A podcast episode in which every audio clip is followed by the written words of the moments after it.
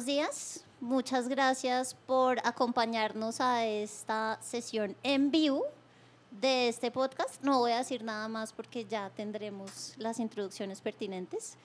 Eh, en este momento empiezo yo, contrariamente a lo que pasa generalmente, porque estamos en la Universidad de los Andes.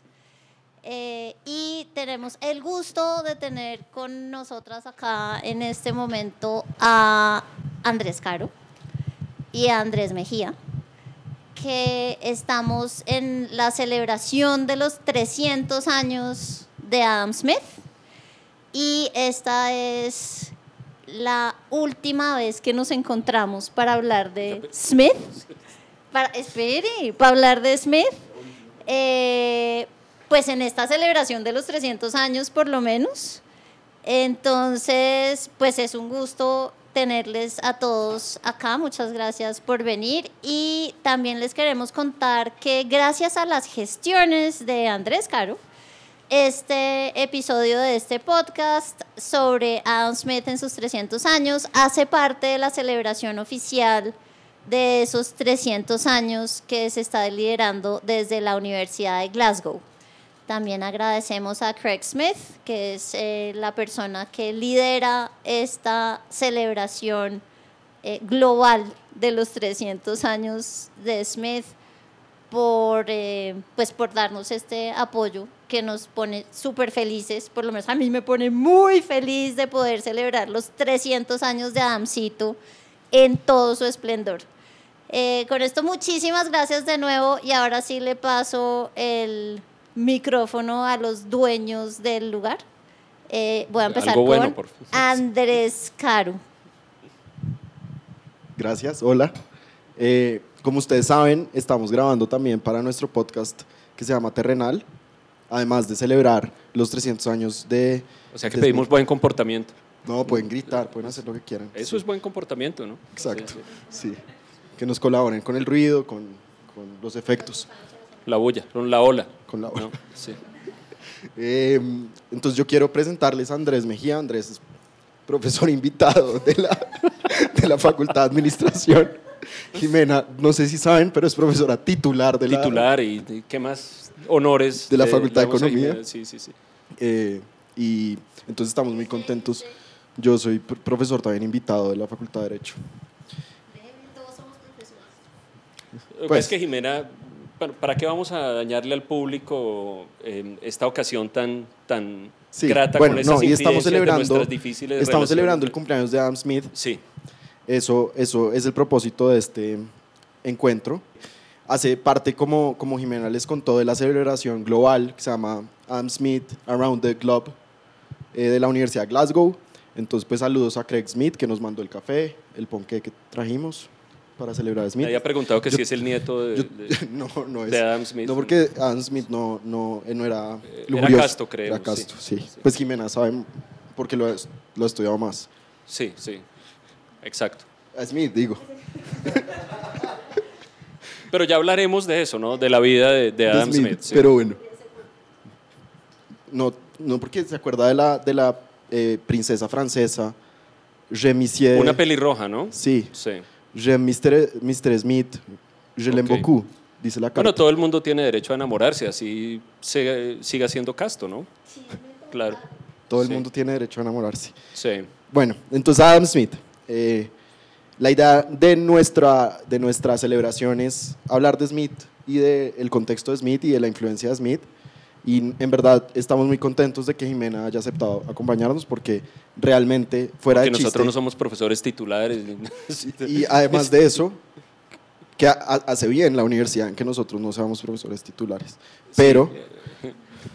Pero, Eso es una garantía para todos los estudiantes. de calidad, es sello de alta calidad. Exacto. Pero Jimena sí lo es y es una de las expertas mundiales en Smith, aunque ya nos dijo, ya nos dijo que no en su vida íntima, y estamos muy contentos de que nos haya acompañado en este y en los dos anteriores que los invitamos a oír y que para las personas que nos están oyendo van a ser a veces un poquito repetitivos si ya oyeron los primeros dos, porque la idea es contar la vida de Smith completa y hablar de sus dos libros Claro, Andrés, pero mire que eso es coherente con nuestro consejo que hemos dado en algunos episodios, y buenos días a, toda la concurrencia. Eh, hemos dado un consejo en algunos episodios y es el, buen efecto que se causa como leer repetidamente de un mismo tema varias cosas, ¿no? como, como leer en, en racimos, en grupos, en clusters, dice usted. Que ese es un consejo que recibimos de un amigo nuestro, que también es amigo de Jimena, pero realmente la, ocasión lo amerita, es decir, Smith es un, pensador no solamente fascinante, sino muy importante, probablemente muy incomprendido y muy mal interpretado y muy mal vendido y muy mal mercadeado, lamentablemente. Entonces, es nuestra misión, asumimos un poco como nuestra misión, corregir algunas de esas malas interpretaciones. Y, y si para ese efecto tenemos que repetir algunas cosas, pues aquí estaremos hasta las... ¿Qué horas? Exacto repitiendo que Smith era casa. Hasta las 12 del día nos vamos, frescos. esto, es, eh, esto es intensivo, es, es Adamcito a fondo, pero también es porque nos parece que de verdad es un pensador muy entretenido, muy divertido. Ahora también tengo que hacer estas anotaciones. Yo sé que ustedes me dijeron que los créditos se hacen al final pero yo voy a empezar con los créditos al principio, porque si sale bien o mal, no podemos responsabilizar a la persona que más trabajó para que esto fuera posible, que es David Bautista, que está por allá. Sin David esto no hubiera podido ser posible de ninguna manera. Entonces, por eso es que lo nombro ahora, porque si sale bien o mal, entonces, pues David hizo todo lo posible para que esto funcionara eh, si sale bien, es por David. Si, sale mal, es por nosotros. No, es culpa de los profesores invitados, claramente. Uy, menos mal, solo tenemos dos micrófonos, entonces nos vamos a estar peleando por los micrófonos porque Andrés Caro acaba de decir una cosa muy difícil de procesar. Eh, pero no, entonces ya, ahora sí, empecemos seriamente. Andrés Caro, por favor, dé inicio a este episodio de terrenal. Bueno, entonces Adam Smith cumple 300 años. 1723 nació en Escocia, como algunos de ustedes saben, eh, en un pueblito que se llama Kirkcaldy, al que Jimena, en el que Jimena, estuvo estado, Sí, claro, sí. No, porque Jimena, Jimena sí hace la tarea. Jimena estuvo recorriendo la, la vida de Adam Smith, ¿no? Es decir, en Escocia. Eh, el lugar mandó fotos, mandó fotos de la, de, la cuna a la tumba. Estuvo en, la, en, en Kirkcaldy. Son como dos cuadras. Que son como cuatro cuadras. Y, y, es un pueblo costero, ¿no, Jimena?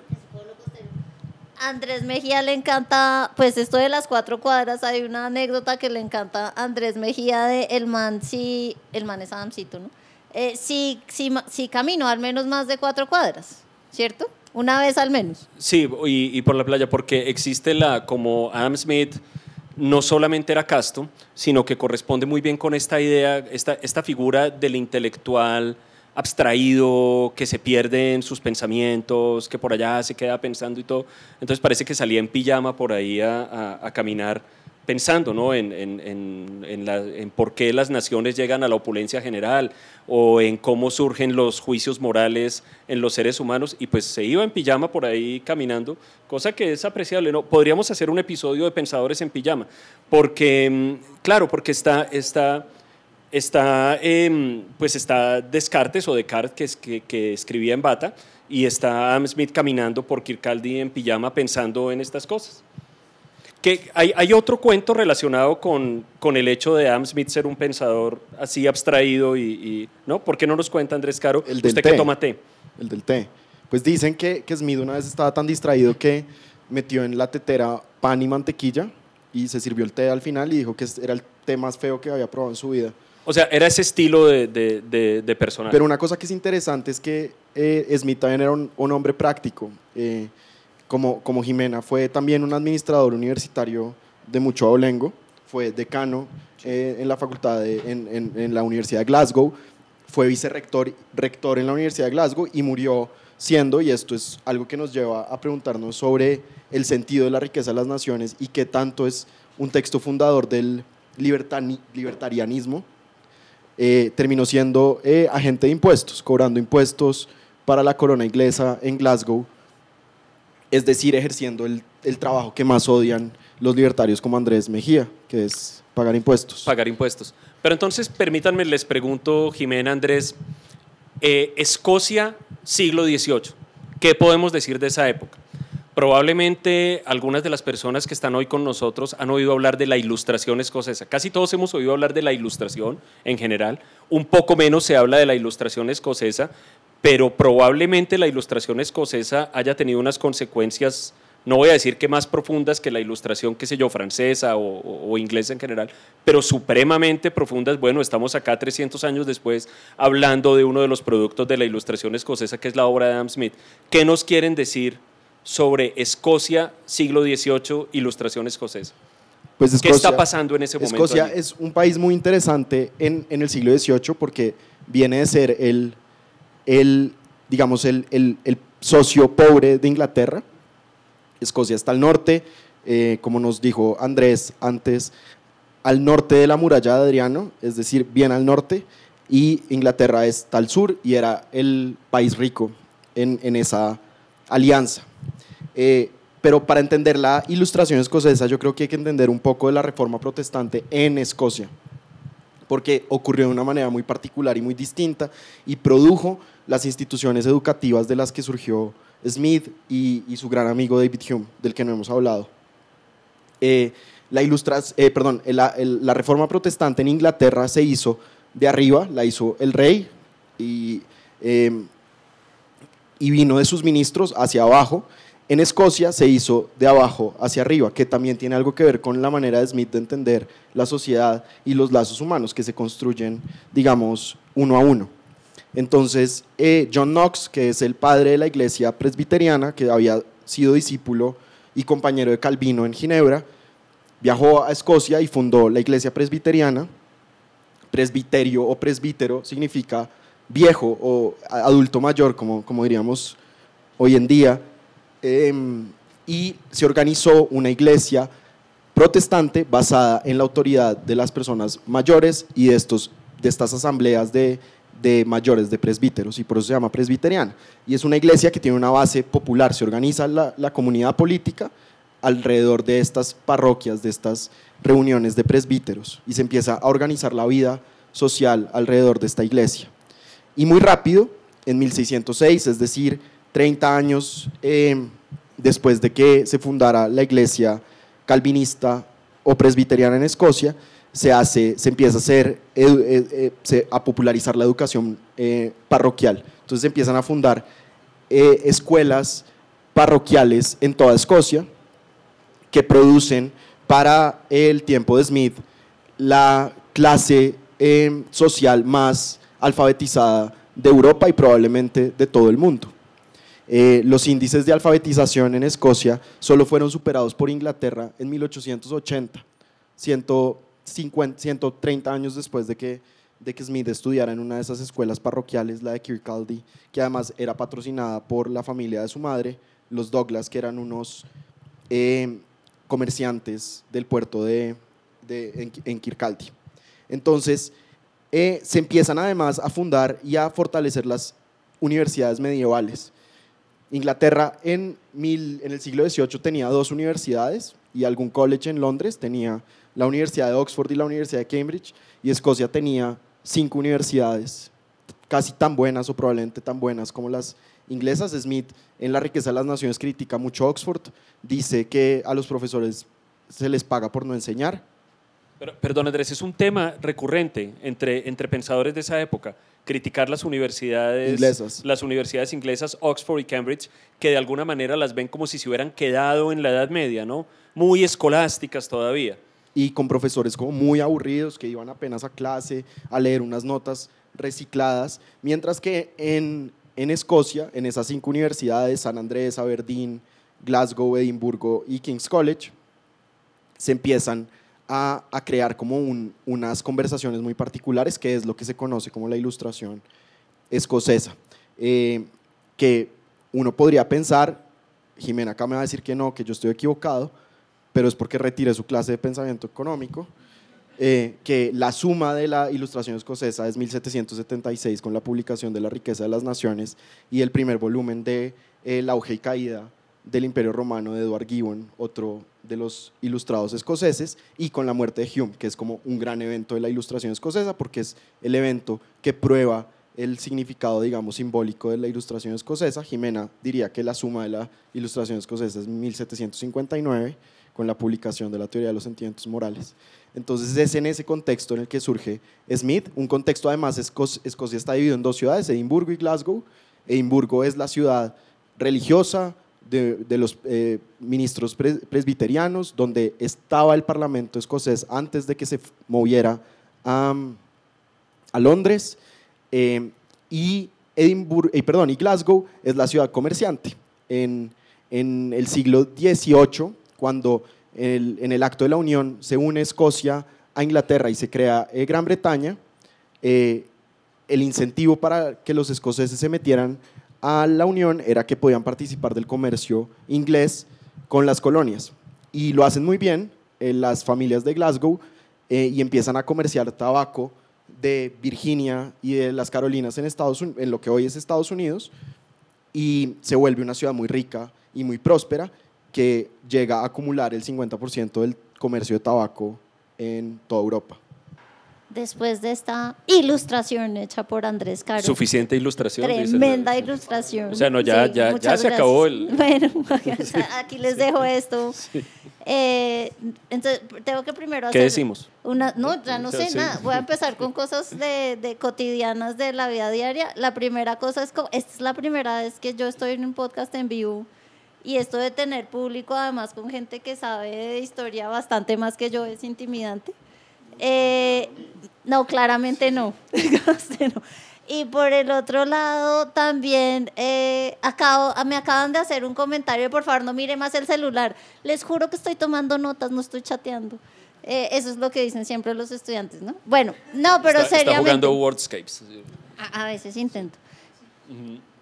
Entonces vamos a quedarnos en Wordscapes. Entonces, por favor. Espere, espere. Entonces lo que vamos a intentar, yo hay como unas cosas de la ilustración escocesa que me parece que son destacables eh, en términos de ideas y de pensamiento, que es lo que yo hago, que tiene que ver con mucho de lo que ya dijo Andrés Caro y que yo solamente quiero como eh, recuperar. Una cosa es el auge comercial de Escocia, ¿cierto? Eh, que es como el primo pobre y de pronto se empieza a enriquecer y tiene un problema serio de ser nuevo rico, literalmente. Entonces, lo primero que empieza a hacer Smith, por ejemplo, cuando vuelve de, su muy triste experiencia de Oxford, es hace clases de retórica y son clases de dicción. Son clases de aprender a hablar como se habla en Inglaterra sin acento escocés. Y son unas clases supremamente exitosas.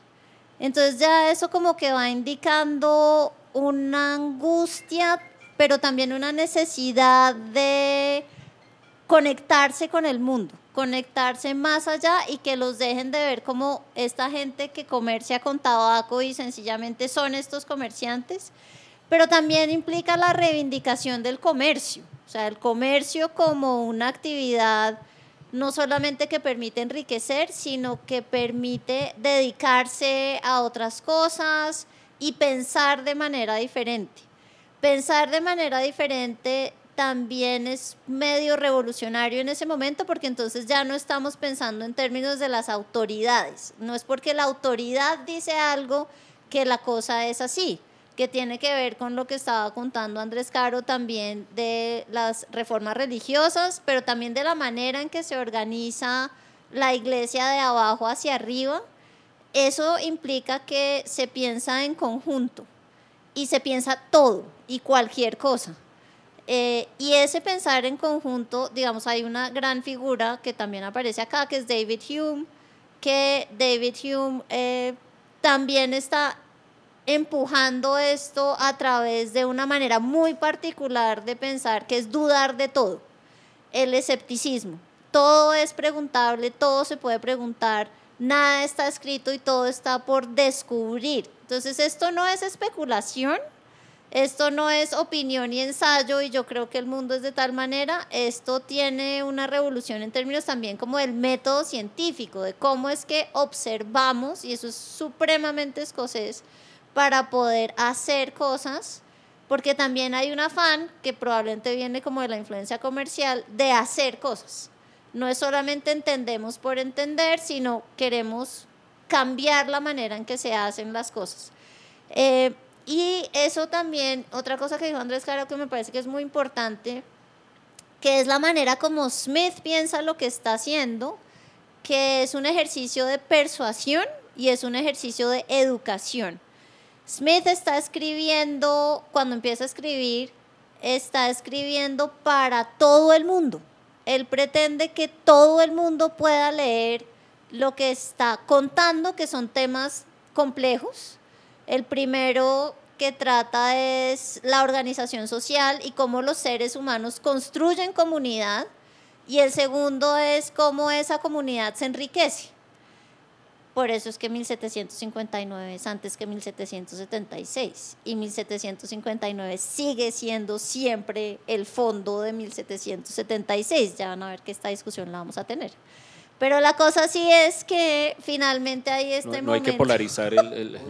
Ah, nada, nada. No, si yo estoy muy entretenido anticipando esa discusión. 1759, teoría de los sentimientos morales. 1776, la riqueza de las naciones. Yo como soy un tibio, yo no creo que haya necesidad de llegar a esa cuál, cuál es mejor o cuál es primero o algo así, pero ya hablaremos, ya hablaremos de eso. Sí, no es un tibio, pero ustedes están equivocados, ¿vieron? Es como... No, porque, claro, porque esta, esta, es una discusión que traemos desde que empezamos a grabar los primeros episodios sobre Adam Smith. Es, Jimena dice, la obra central, crucial de Adam Smith es Teoría de los Sentimientos Morales. Andrés Caro dice es riqueza de las naciones. Yo, yo entiendo por qué una persona como Andrés Caro diría que es riqueza de las naciones. Eh, en todo caso, yo, a mí me duele profundamente en el alma ese enfrentamiento y ya, ya hablaremos de eso en un momento. Pero, pero hablemos. Espere, espere, no. antes de pasar a la cosa, una, la, el último punto que quería hacer, que era el pedazo de la educación cívica. Porque es un pedazo muy. Y por eso Smith está escribiendo. Si ustedes van y leen a Smith, cualquiera de los dos que leas, está bien.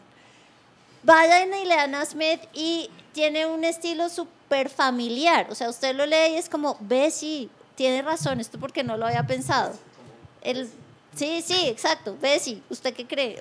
Sí, ve como es, es muy cercano, es familiar. Acuérdense que las primeras cosas que hizo fue estas lecciones sobre retórica donde le explicaba a la gente cómo armar discursos para persuadir. Y eso es exactamente lo que está haciendo. Como que la gente sienta que esto es familiar, esto es tranquilo, yo puedo hablar de esto, esto no requiere una gran autoridad. Y por eso es educación cívica y él se lo toma muy en serio. Y efectivamente, sí, la otra cosa que tenemos de Smith son las lecturas de jurisprudencia y literalmente son lecturas porque todavía hay esta costumbre de leer las clases, que era la otra cosa que decía Andrés Caro, pero que están poco cambiando en las reuniones que hay de los círculos y de todas las sociedades de pensamiento que se empiezan a formar para discutir de muchas cosas en Escocia. Aquí hemos mencionado dos veces un nombre, ha aparecido varias veces un nombre que es el de David Hume. Le toca en, la, en, la, en la historia de Adam Smith necesariamente hay que detenerse y hay que detenerse unos minutos en la figura de otra persona, no solamente porque su impacto en el pensamiento de Smith, sino que su impacto en el pensamiento universal y el impacto personal en Smith vía la amistad y la relación tan profunda que ellos dos tuvieron, que es una de las historias, pensaría yo, más bellas de, la vida filosófica y de la vida de pensadores, fue la amistad entre estos dos grandes eh, pensadores, nos obliga a hacer una pausa en la figura de una persona que es tan importante para el desarrollo del pensamiento occidental, que unos pocos años después, Immanuel Kant, que como ustedes saben es probablemente top 3 o top, 5 en el pensamiento filosófico mundial, prácticamente le da el crédito a David Hume de haber llegado a la madurez eh, filosófica. Kant dice literalmente, a mí la lectura de Hume me sacó de mi sueño dogmático, es decir, yo estaba muy tranquilo, yo creía unas ciertas cosas y estaba tranquilo con el conocimiento que tenía de las cosas y con la garantía de ese conocimiento y me leo este, este, este tipo, que es un escocés, me sacude todos los fundamentos de lo que creo, me saca de ese sueño, de ese sueño dogmático que es un sueño como una pereza, una, una cosa complaciente y me obliga a ponerme a pensar. Probablemente ese es el, el- el efecto que tiene la lectura de Hume. A uno lo obliga a ponerse a pensar. Hume es un poquito anterior a Smith, ¿no? Es un poquito mayor en edad que, Como unos que 15 Smith, años, ¿no? sí. El- el- yo no recuerdo dónde nació Hume. ¿Usted En Edimburgo. En Edimburgo. Y él, eh, Hume, desde Jimena también ha estado en, en la casa de Hume. no, claro, sí. También. También, también nos, mandó, nos, nos mandó fotos, claro.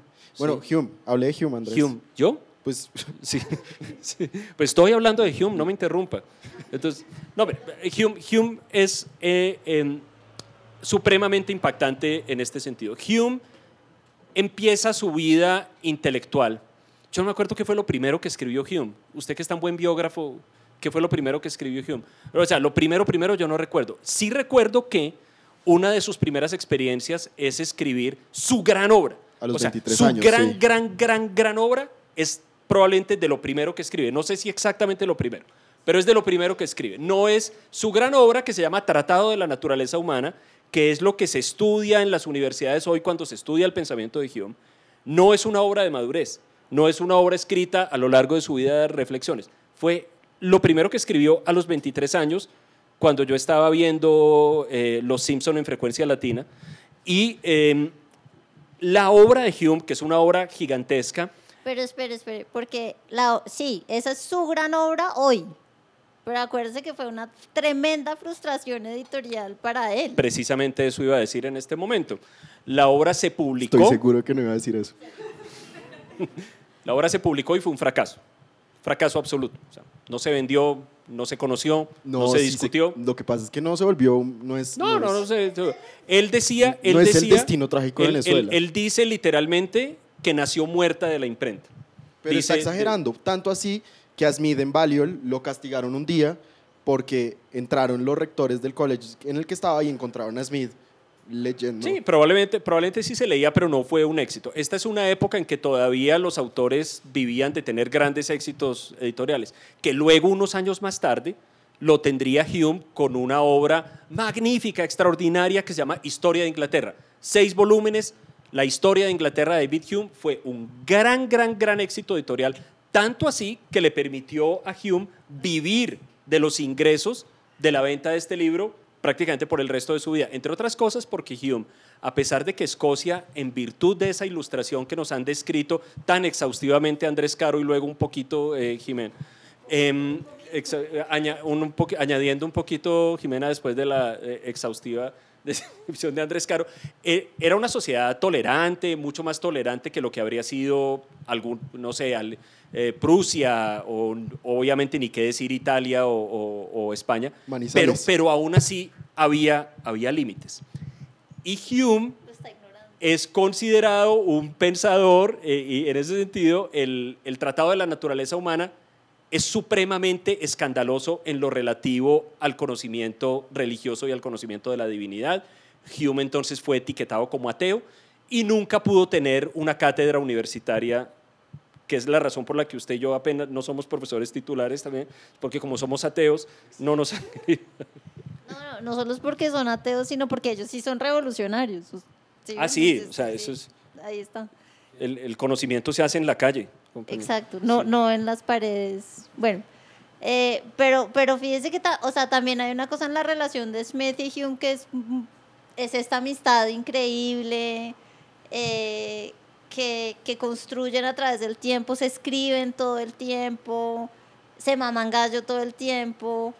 Eh, a Smith lo marca de una manera impresionante y, la, y Smith es un tipo súper prudente, realmente es un tipo prudente y él nunca, no va a decir que sea tibio como usted, pero digamos no se, no se moja mucho, digamos, él no va a entrar en discusiones sobre sus propias creencias religiosas, que es un tema muy complicado en ese momento.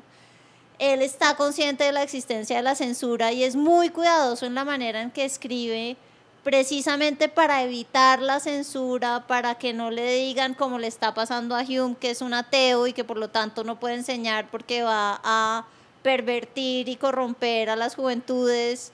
Él sí tiene puestos en la universidad, todo ese tipo de cosas. Pero hay una vez que se moja un montón, que es a la muerte de Hume. Hume muere y Smith escribe una, un elogio a Hume en el cual dice, reconoce, deja claro que Hume, eh, pues sus creencias religiosas no son las convencionales. Da a entender que Hume es ateo y dice además, pero es la mejor persona que he conocido en el mundo. Eso es escandaloso en la época porque está diciendo alguien que es ateo es bueno y es la mejor persona que ha conocido en el mundo. Y murió tranquilo, no en medio de los tormentos y las dudas y, y, la incertidumbre en la que se supone que moría un ateo. Y no recurrió, y además es abiertamente conocido que no recurrió a un sacerdote o a un cura o a un nada en el momento de su muerte que, eh, y, tenemos las cartas que se cruzaron en esos últimos días. Al final ya Hume no estaba escribiendo, pero el médico de Hume sí le escribe a Smith reportándole su estado de salud y le cuenta los detalles de sus últimos momentos, donde dice efectivamente murió tranquilamente.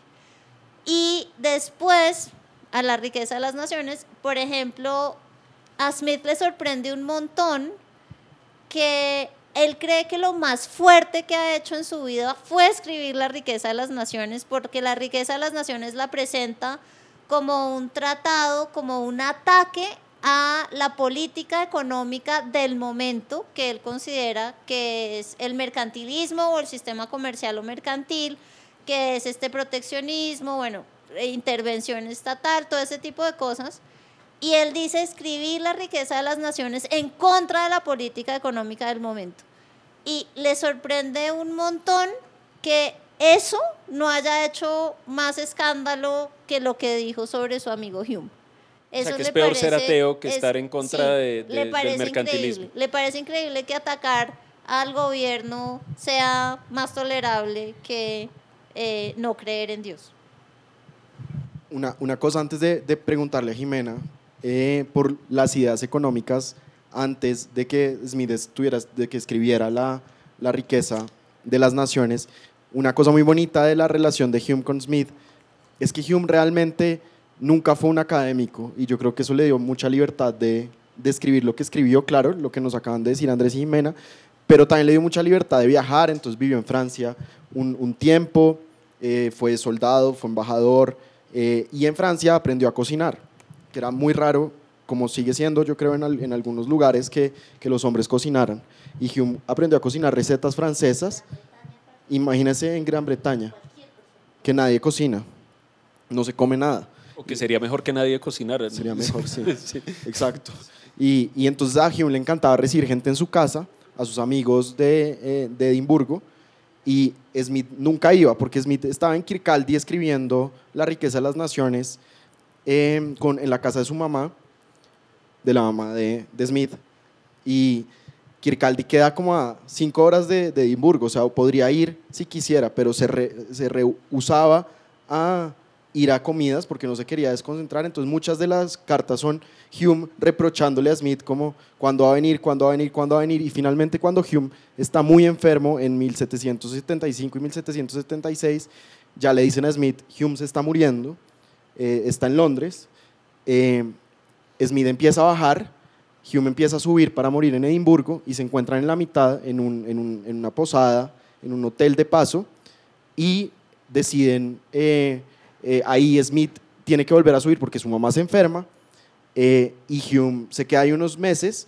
vuelve a Edimburgo y Smith se va a vivir a la casa de Hume durante un par de meses, durante, la durante los últimos meses de, de, de Hume y viven en la misma casa. Esa, esa, correspondencia, esa correspondencia es maravillosa, toda, o sea, desde las cartas pequeñas hasta las grandes donde discuten ideas, pero también discuten anécdotas, acontecimientos, el, el, el acontecer intelectual de la época, cosas que fulano hizo, cosas que fulano escribió. Em, Y en particular hay una carta que no es, eh, la mencionó Jimena ahora, no es una carta entre ellos dos, sino es la carta que Adam Smith le escribe al editor de las obras de Hume para reportarle la, la muerte de Hume.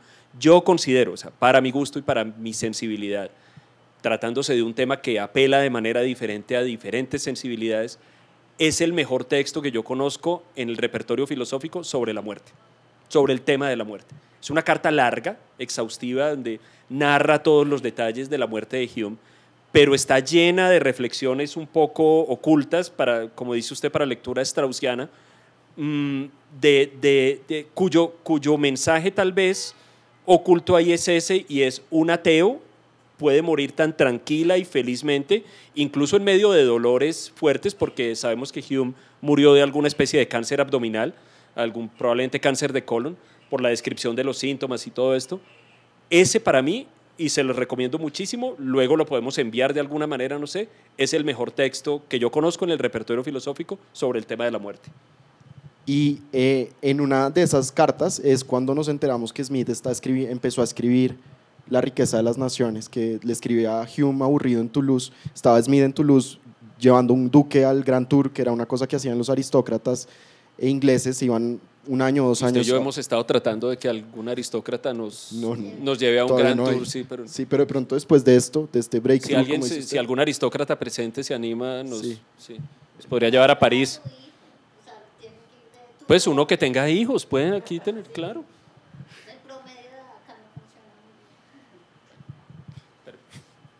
uno, lo, uno hace la vuelta. bueno, mm, bueno eh, entonces en Toulouse... Hablen de, Adam Smith. Sí, por favor. Le escribe a Hume, estoy aburrido en Toulouse y para pasar el tiempo he empezado a escribir un pequeño libro sobre economía política. Y ese libro pues, es La riqueza de las naciones, el segundo mejor libro de, de, Smith, según, según la... No, el tercero, porque a Jimena le encanta el tratado de la, historia de la, astronomía. Sí. sí, sí, exacto. Y bueno, pero Jimena, ¿Qué estaba pasando en la economía, en las ciencias económicas? Jimena, por favor, ¿qué estaba pasando en la ciencia económica? Pero ¿cómo no vas a ver? La profesora, eh, la profesora titular de Historia del Pensamiento Económico. Eh, o sea, Hume, nunca fue profesor ni invitado. yo, yo divido la pregunta en dos cosas, Jimena. O sea, economía, economía, digamos, sistemas y política económica y otra, ideas.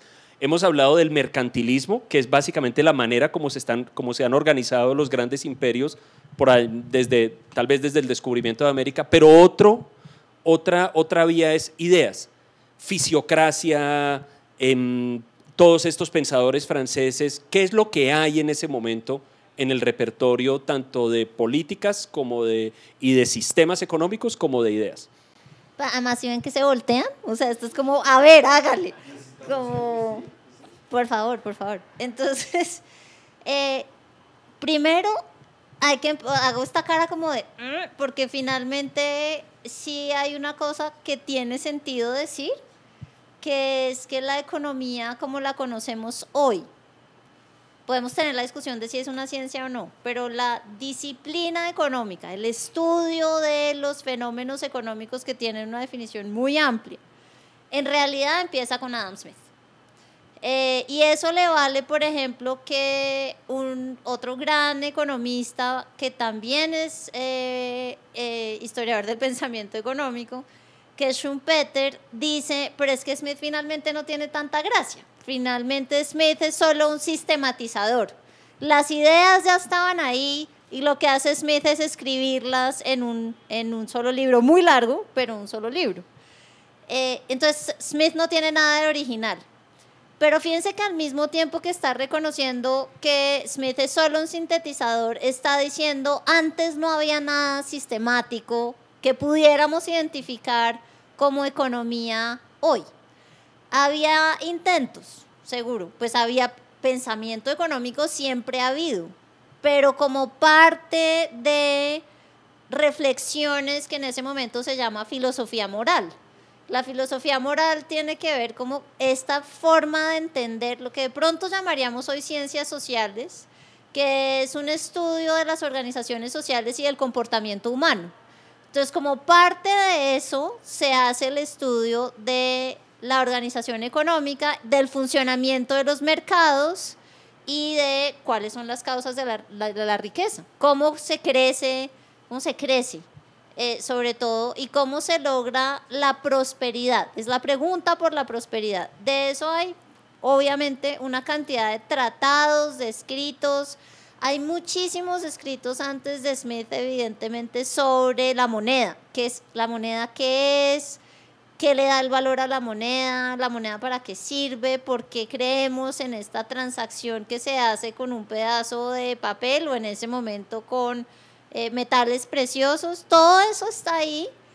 Incluso si ustedes van, yo qué sé, a Aristóteles, evidentemente ahí hay una reflexión sobre el funcionamiento del mercado, sobre los intercambios, pero la manera en que pensamos la economía hoy, que tiene que ver con esto de comportamiento humano y organización social en torno a recursos escasos para lograr prosperidad, aparece claramente con Smith. Hago toda esta vuelta solo para decir, sí tiene sentido decir Smi- Smith es el padre de la economía al menos de la economía que conocemos hoy y además de la economía en toda su diversidad, porque la pregunta es un poco esa.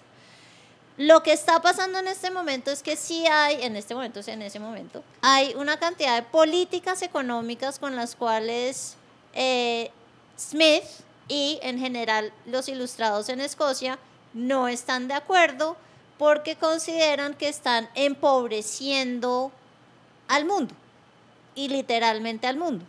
Y esas políticas son las que Smith, él, agrupa dentro del conjunto del sistema mercantil o comercial.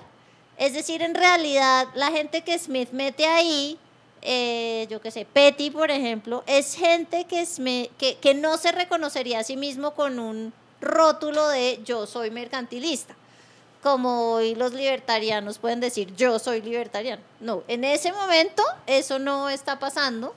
No hay alguien que levante la mano y diga yo soy mercantilista. Lo que hace Smith es que empieza a identificar esta serie de políticas económicas que impiden la libre movilización, que impiden el libre mercado, la circulación de bienes y servicios, y dice, eso ha llevado a que haya pobreza. La, pregunta de la pobreza es muy importante porque es como estamos teniendo este auge comercial, pero no le está llegando la riqueza a todo el mundo. No todo el mundo se está enriqueciendo de esta posibilidad que da el comercio. Y es en ese sentido entonces que Smith agrupa a toda esta gente y dice, pues es culpa de ustedes. Esta gente que está haciendo política económica y que escribe cosas, que tiene sobre todo como eh, textos cortos, panfletos, esa es la gente que, que hace que esto no crezca más. Y ahí empieza la reflexión sobre la política económica y sobre la teoría económica. Entonces, nacen de la mano. Política económica y teoría económica, la reflexión sobre esas cosas aparece claramente en Smith y eso es lo que inicia, digamos, esta reflexión sistemática, ordenada, eh, sobre los fenómenos que asociamos con la coordinación mercantil y comercial. Andrés, una pregunta, porque hemos hablado de el estado de la teoría económica en ese, o de los sistemas económicos en ese momento, pero aquí tenemos dos libros, uno que habla de economía y otro que habla de ética, que es la teoría de los sentimientos morales. Cuando, cuando Hume y Smith, que más o menos van por el mismo camino en esto, empiezan a hacer trabajo en teoría moral, digamos la misma pregunta, es decir, ¿qué es lo que existe hasta, hasta ese momento? Pero- Espere porque me le voy a atravesar a- porque este, o sea, de verdad tengo que defender a la teoría de los sentimientos morales. pero, pero La teoría de los sentimientos morales no es un tratado de ética. Gracias.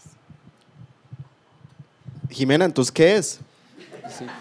Pues entonces, es un libro que de alguna u otra manera trata sobre temas relacionados con la ética, pero mi pregunta es, la reflexión sobre los temas morales, éticos, desde la antigüedad hasta la, obra de Hume y Smith, tiene una característica, es decir, la mayoría de gente que escribe sobre temas morales, para no decir sobre ética, lo hace desde qué perspectiva, o qué es lo que están haciendo. ¿Qué dice un libro socrático, platónico de ética? ¿O qué- Pues yo pensé que usted se había preparado para... para- para- No, es- ese resumen Sí. no me lo leí, sí. no me lo mandó. No, pero va- res- pues ¿por qué no se la responde usted? No, pero básicamente, pero si usted lo dijo en el, en el podcast, en el, en el podcast inicial, la mayoría de gente escribe qué es lo, qué es lo que hay que hacer. Es decir, Ah. qué es la mayoría de gente que escribe sobre ética hasta, hasta el siglo XVIII, básicamente el tipo de investigación que emprende es la investigación sobre, para ponerlo en los términos más sencillos, qué es lo bueno, qué es lo moralmente correcto, qué es lo, eh, la mayoría de textos de ética son prescriptivos de una u otra manera. Es lo que uno encuentra, por supuesto no es lo único, pero es lo que uno encuentra en una reflexión platónica sobre ética, en las reflexiones medievales, en adelante. Esto es muy revolucionario y, y- y- la re- y- la razón por la que a mí Hume y Smith me fascinan es porque tienen un enfoque revolucionario en esto. Esto es muy distinto, ¿no? Entonces, ¿qué es? Si no es eso. Bueno, quien quiera. Pues de alguna responder. manera, es del público de pronto, alguien que nos apoye. Un voluntario. Sí. sí. De alguna manera es también un tratado de psicología humana y un, y un tratado sobre observaciones humanas que en, en eso se parece. Viene de la tradición empirista de la que Hume es probablemente el mayor representante y lo que Smith trata de hacer es ver a la gente y lo que ocurre. No, digamos, si uno piensa en Sócrates, se la pasaba por Atenas preguntándole a la gente, ¿usted qué hace? No, lo que usted hace está mal. Entonces venían al profesor de economía o a la profesora de economía, ¿y usted qué enseña? ¿no? Y al final Y usted cobra por enseñar. Sí, entonces, entonces usted es inmoral. Y, Pero lo que hace Smith es salir a la calle y ver cómo se comporta la gente. Y lo que descubre es que realmente la gente es buena. La gente es buena unos con otros, lo cual contradice el libro de filosofía moral y política más importante de la tradición inglesa hasta ese momento, que es el Leviatán de Hobbes, que piensa que los hombres son malos unos con otros, salvo que tengan el control del Estado. Y Smith nota que realmente entre las personas hay lazos de simpatía. Y es el primer capítulo del... Pero este, del- este libro, este libro es un libro. libro maravilloso porque efectivamente no es un libro de ética en el sentido de que si uno abre uno y dice, ah, teoría de los sentimientos morales, voy a leerlo a ver cómo tengo que comportarme, qué es lo que hay que hacer. Y uno abre y desde la primera página, desde la primera línea, porque esto es algo que como lo decía, yo, yo lo comenté en la, en la edición anterior del podcast, este libro es peculiar en el sentido de que, que yo recuerde, es el único libro que expone su principal tesis, la más importante, en la primera línea del libro. Es lo primero que dice el libro. Eh, ah, pero es que usted tiene la riqueza de las naciones. Le iba a pedir que por favor nos leyera. Em, pero mm, uno abre este libro y lo que encuentra no es una, una, una prescripción de cómo hay que comportarse y qué es lo correcto y qué es lo que hay que hacer, sino, por favor, le vamos a pedir a Andrés Caro, que tiene una voz radiofónica parecida a la de, por ejemplo, a la que tenía Álvaro Mutis cuando trabaja en la Radio- Radiodifusora Nacional de Colombia, que nos lea la primera línea de la teoría de los es, sentimientos es- morales. es la de única que está Smith. subrayada en el libro, Andrés, además. Pues es que es la, es la tesis central, ya, Le pues ya con eso quedó. Pero es que no solamente le estamos pidiendo que la lea con su voz radiofónica, sino que haga traducción simultánea. ¿Sí ven? O sea, esto es multitasking total. Si no crean que no nos esforzamos por llevarles un buen producto. Sí, sí. bueno, eh, entonces, eh, Primera, primero, o sea, abre uno el libro y lo primero, primero que encuentra. lo, sí. Es lo primero. Entonces dice, parte 1 de la propiedad de la acción, que consiste en tres secciones. Sección 1, del sentido de la, pro- de la propiedad. Capítulo 1, sobre la simpatía o de la simpatía. Propiedad no. No propiedad. Sí, como. Ahorita a- explicamos eso. Que apro- sí, que la acción sea apropiada. apropiada, sí. Entonces, eh, no importa qué tan egoísta eh, un hombre pueda suponerse o pueda ser, hay eh, evidentemente algunos principios en su naturaleza que, los, que hacen que se interese en la fortuna de los demás y que hace que la necesidad de ellos sea necesaria para él, para esa persona, aunque no derive nada de esa felicidad excepto el placer de verla. ¿Qué Hay, opina- hay mejores traducciones. ¿Qué opina Jimena de esa, de esa traducción? Y nosotros No, acá bueno, diciendo que la- se lee, la- que la se lee fácil, que no. Nah, pero, o sea, aplauso para Andrés Caro, por favor. O sea, lo Un logró. aplauso. Muchas gracias.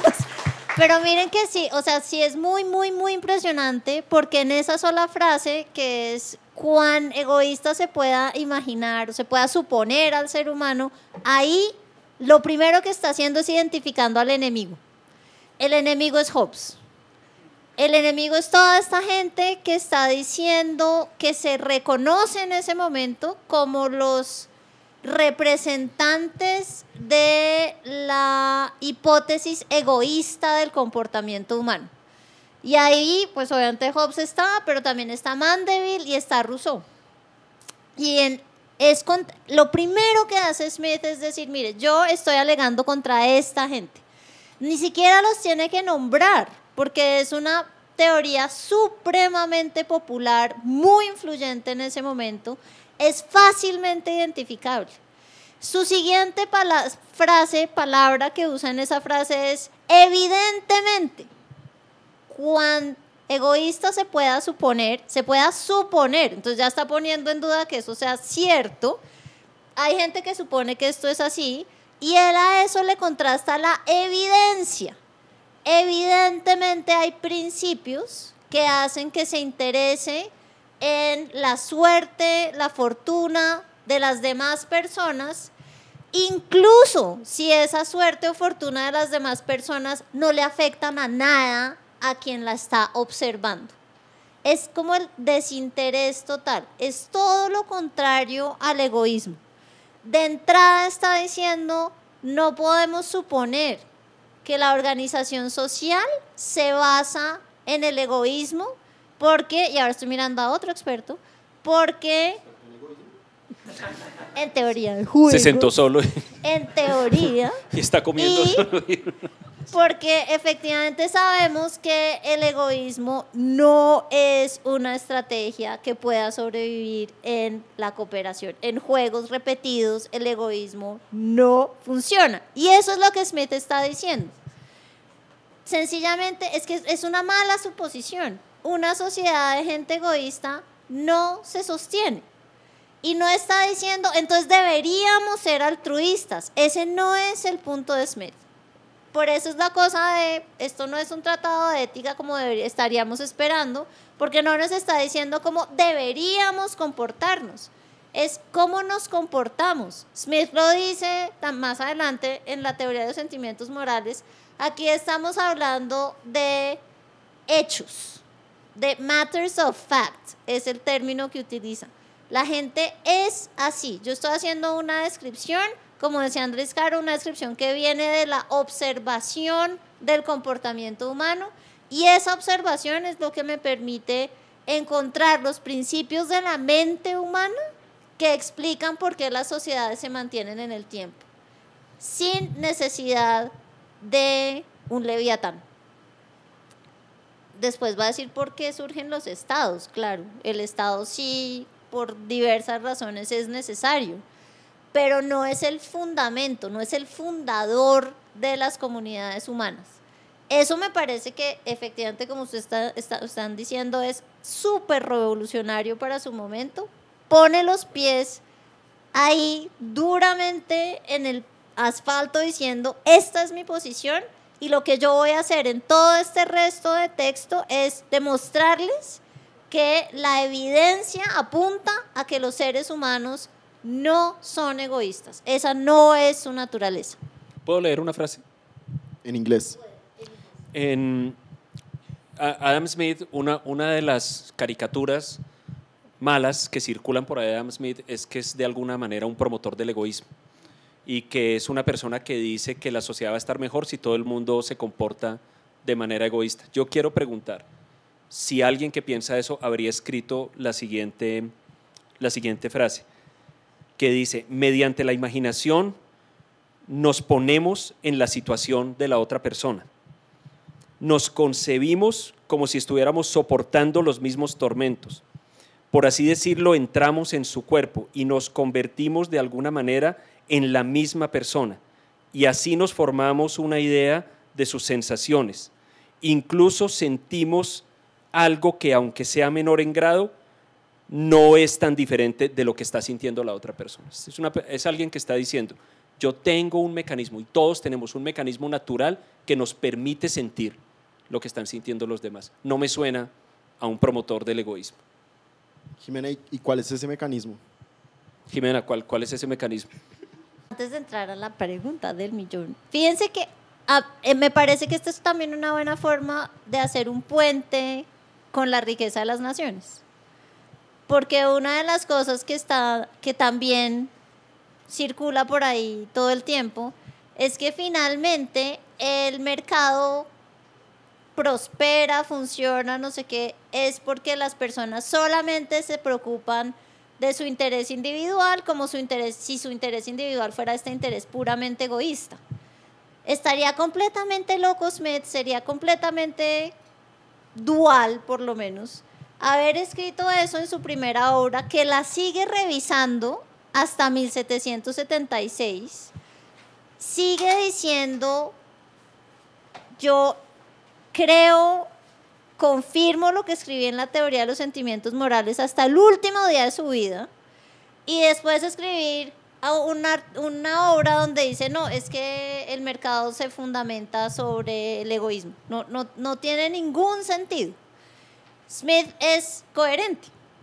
Y en esa coherencia, básicamente lo que le está apuntando es, lo primero es el interés individual o el interés propio, no es egoísta el interés propio tiene que ver con la colaboración. Yo sé que a mí me va mejor colaborando que trabajando aisladamente.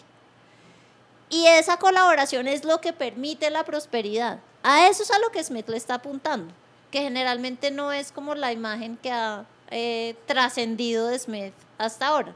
Smith no es para nada, para nada un defensor del comportamiento egoísta, ni en el mercado ni en ninguna parte.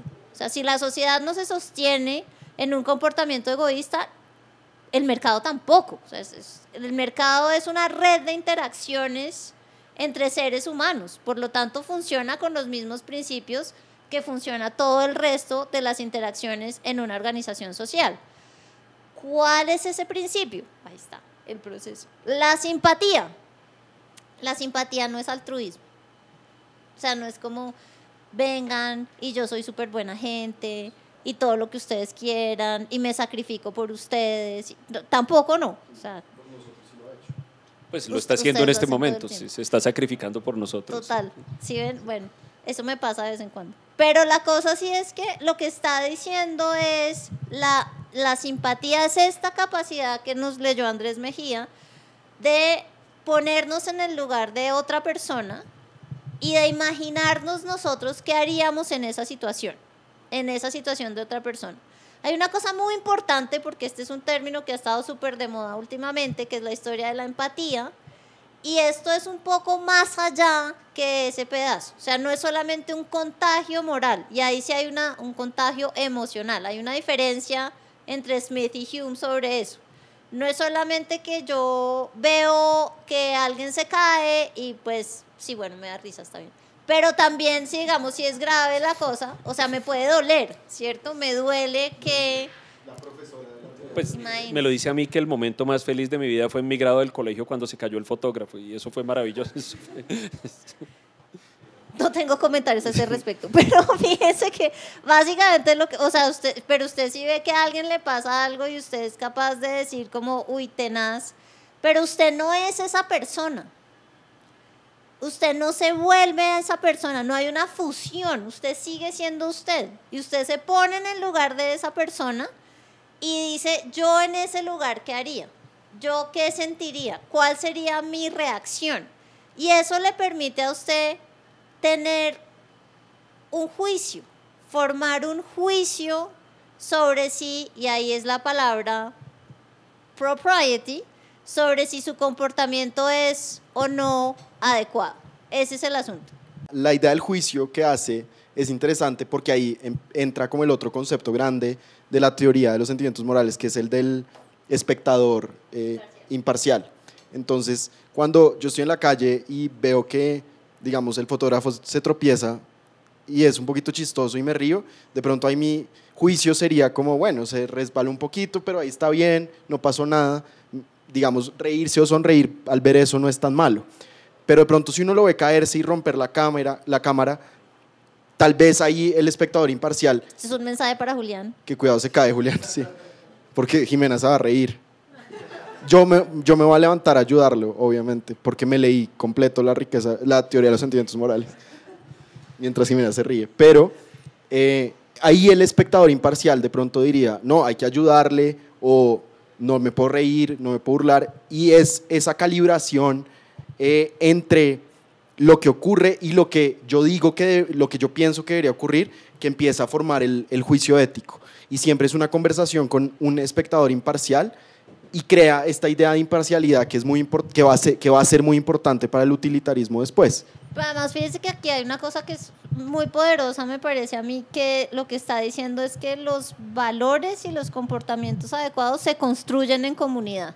O sea, no es que alguien nos dice esto es lo que hay que hacer, sino que nos vamos haciendo a través de esta como comunicación afectiva, vamos creando puntos de encuentro, puntos de acuerdo sobre qué es lo que estamos esperando y qué estamos en derecho a esperar las unas de los otros. Eso me parece que también es muy poderoso, porque está diciendo, no hay tal cosa como la prescripción y una sociedad no se mantiene sobre la prescripción, sino se mantiene sobre estos acuerdos y estos consensos, sin llegar obviamente al relativismo, yo creo que Smith no es un relativista, pero sí dando la posibilidad de la contextualización de los principios de comportamiento.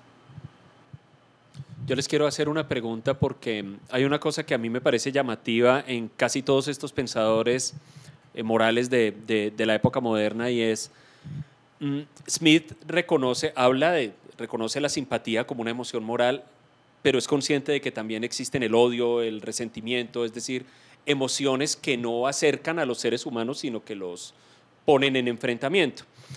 Y parecería que eso es un tema que fascinó a todos los pensadores de, la, de, la, modernidad en la filosofía moral, el hecho de que en el ser humano coexistan los sentimientos y las pasiones o las inclinaciones, por un lado a juntarnos, pero por otro lado también a rechazarnos.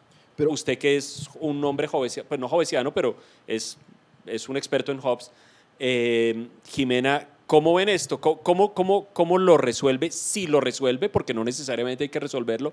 Smith, o sea, eh, Hobbes un poco lo resuelve con, no, esto se resuelve, esto se, se desordena. Eh, existen pasiones que nos juntan, pero también existen pasiones que nos enfrentan y esto se desordena y terminamos, el, lo que pasa es un descenso al enfrentamiento total. Eh, Kant tiene ese término de la insociable sociabilidad, o sea, como que nos juntamos pero también peleamos. ¿Cómo ven esto ustedes? Pues yo creo que para, para Hume y para Smith el odio no necesariamente es una pasión antisocial. El odio puede ser una reacción simpática y normalmente ocurre de esa manera que el odio es una reacción simpática. Entonces, si yo veo una injusticia, mi reacción es el odio y eso para Smith sería una reacción aceptable que de hecho contribuye a crear y a, fortalecer lazos sociales. Yo creo que Smith no diría no existe un odio malo, digamos el del asesino o el del terrorista. Simplemente diría ese es un caso excepcional y es un caso anormal y mi teoría de los sentimientos normal, eh, morales es mi teoría de los sentimientos normales, es la teoría que, que yo veo en el mundo y yo no veo un mundo lleno de asesinos y esa es la crítica tan grande que yo creo que hace contra Hobbes y es el gran consuelo si uno es jovesiano o, o, está leyendo a Hobbes o incluso si está pensando siempre en la, en la guerra y en el conflicto armado como algunos ah, de nosotros pensamos viviendo en Colombia, leer a Hume y leer a Smith es una, es una suerte de antídoto eh, emocional porque lo que nos dice es salga a la calle, salga a su barrio, vea a la gente cómo se está comportando unos con otros y no son asesinos, la gente no se está matando, la gente se está ayudando, la gente si alguien se cae le ayuda y hay casos excepcionales, los robos, los asesinatos, la violencia, que se pueden corregir. Y yo creo que acá llega un punto clave de la ilustración escocesa, que en ese protopragmatismo dice, lo que no funciona, se puede arreglar. Y se puede arreglar apelando a las virtudes y apelando a las, a los, a los, eh, a las emociones de las personas. Entonces la educación empieza a ser importante, una educación moral, pero es más bien una educación hacia encaminar las pasiones, hacia objetos prosociales, digamos, no antisociales. Y se hace poco a poco, se va corrigiendo. Y yo creo que Smith sí es un progresista. Yo eh, noto en, en Smith eh, un optimismo hacia el progreso. No sé, no sé usted cómo lo ve, Jimena. Yo creo que Smith es pues muy optimista. La cara. de angustia.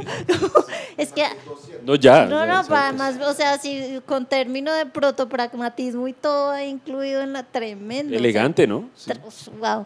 Eh, pero no, pero miren que, que hay una cosa que, que también de ahí llevamos a Smith. Está consciente de que existen es, es, esas pasiones antisociales, obviamente no las niega. Todo lo que está diciendo Andrés Caro va en el sentido de una educación hacia eh, cómo se calibran, que fue la palabra que usó Andrés Caro, cómo se calibran estas pasiones pues para que la cosa sea sostenible. Pero eso también explica el surgimiento del Estado. ¿Por qué necesitamos un Estado? Porque no todos somos visibles las unas para los otros, otra vez. La simpatía funciona sobre la base de la visibilidad. Si no nos vemos, pues el proceso de comunicación no funciona. Entonces no hay regulación de nuestros sentimientos porque sencillamente es que no estamos conscientes que la otra persona está ahí o que el otro grupo social está ahí. Eh, o incluso Smith reconoce la posibilidad de, hay gente que preferimos no ver, hay gente que preferimos invisibilizar. Y eso es muy complicado para el sostenimiento de una organización social. Por eso surge el Estado. Entonces lo que estaba diciendo Andrés Caro hace dos segundos, como esta idea de el odio porque alguien le hizo daño, que es eh, el inicio de, del deseo de venganza, debe ser regulado. Y esa es la base de la justicia. Y la justicia es la base de la organización social. Y la justicia, dice Smith, es como las reglas de la gramática. Mientras que la beneficencia es como un embellecedor, la benevolencia es como un embellecedor, la justicia sí es el esqueleto sobre el cual se construye una sociedad y la justicia debe estar, debe ser visible, debe estar en manos de un regulador, de alguien que haga cumplir esas reglas de justicia a las que llegamos a través del proceso de la simpatía. Entonces, fíjense que ahí también lo que está haciendo es un poco cambiando la imagen del leviatán, o sea, el leviatán que tiene en una mano la balanza de la justicia y en la otra mano eh, la espada de lo punitivo y lo sancionador, lo que está haciendo Smith es fijándose más, si ustedes miran bien esa imagen del leviatán, es este ser, pero compuesto por mini seres. Y lo que está haciendo Smith es, es enfocándose en ese pedazo, en somos todos. Todos hacemos parte de ese ordenamiento y lo que pasa es que sí necesitamos que haya un árbitro que nos permita hacernos visibles incluso a lo que no queremos ver, a lo que nos parece insoportable y a lo que estamos desviando la mirada y por lo tanto la regulación no está funcionando de manera espontánea. Smith es muy claro en eso, entonces ahí está la cosa de eso de que en Smith hay un estado mínimo, mínimo, mínimo que solamente se dedica, eh, pues no, porque dentro de las funciones que Smith reconoce al Estado en la riqueza de las naciones está, por ejemplo, la educación. Jimena, y no, no, no, le toca a usted seguir. No, porque usted tiene que contestar a este pedazo del Estado, tiene muchas El funciones. estado mínimo, sí. No, pero ¿Yo por qué? pues por sus No, viajes a la Efectivamente es verdad. a es Guatemala. verdad, o sea, eh, nos adelantamos un poco, pero una de las mejores cosas de la lectura de la riqueza de las naciones, que es algo que mucha gente evita hacer y de Adam Smith se habla mucho sin leerlo, es que uno llega a una como, parte... como es nuestro caso, no el de Jimena, pero Sí, pero pues tenemos a Jiménez. Exacto. Hay una parte que dice, bueno, y las siguientes son las funciones del Estado. ¿no? Y entonces está la defensa y las cortes, los jueces, la policía y todo. Y todas aquellas que sean importantes para la sociedad y no vayan a interesar a ningún privado. Que es la definición de Keynes de lo que debería ser el Estado. Allí donde no lleguen los privados es donde debería Y, estar y- el y no sé si ahí está puesta la semilla de la teoría de la falla del mercado, también es decir, eh, eh, hay cosas que no le van a interesar a nadie, ni a, a- a ninguna persona privada que haga empresa le van a interesar, pero son importantes para la sociedad, entonces hay que hacerlas. Y la educación es una Y la de educación. ellas. Eh, Jimena, hay, hay un término en la la historia de la recepción de Smith, que es el Das Adam Smith Problem, eh, el problema de Adam Smith en, en alemán, porque fueron unos lectores de Smith alemanes en el siglo XIX los que lo vieron, eh, que dicen, la teoría de los sentimientos morales dice, la simpatía es el lazo fundamental de las sociedades y de las relaciones interpersonales. Pero la riqueza de las naciones es verdad que también habla mucho del interés propio y dice, tiene esa famosa frase de no es por la, no es por la filantropía que yo recibo la carne del carnicero, ni el pan del panadero, ni, el, ni la cerveza del cervecero, sino de su interés propio. Entonces, ¿cómo, o sea, ha sido muy clara usted en explicarnos cómo la simpatía hace parte también del sistema político de la riqueza de las naciones, pero cómo se reivindica o cómo se unen estas nociones del interés propio con la filantropía o la, simpatía. Usted nos dijo que no era filantropía, sino simpatía, pero de alguna manera lo que defiende Smith en la riqueza de las naciones, si es de alguna manera que siguiendo mi interés propio y fijándome en mi interés propio, se empiezan a construir unos lazos deseables o llegan unas consecuencias deseables.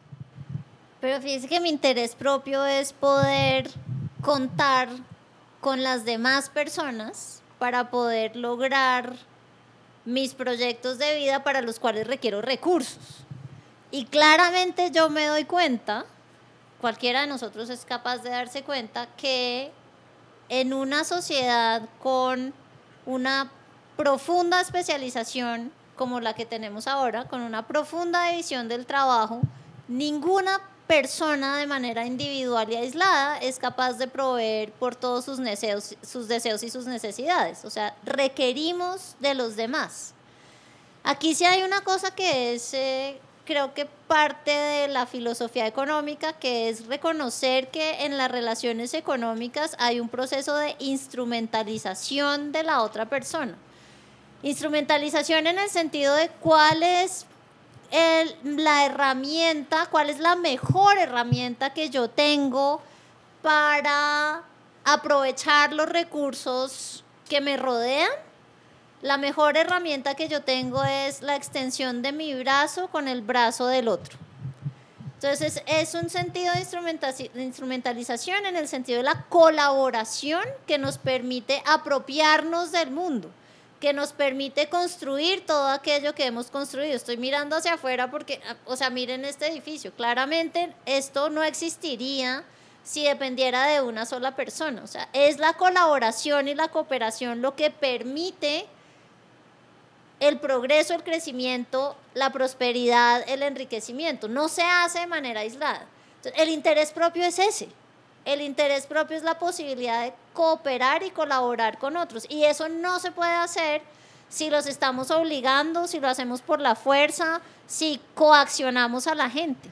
Eso requiere esta idea de una interacción y de literalmente un mercado que se coordina para lograr estas acciones colectivas.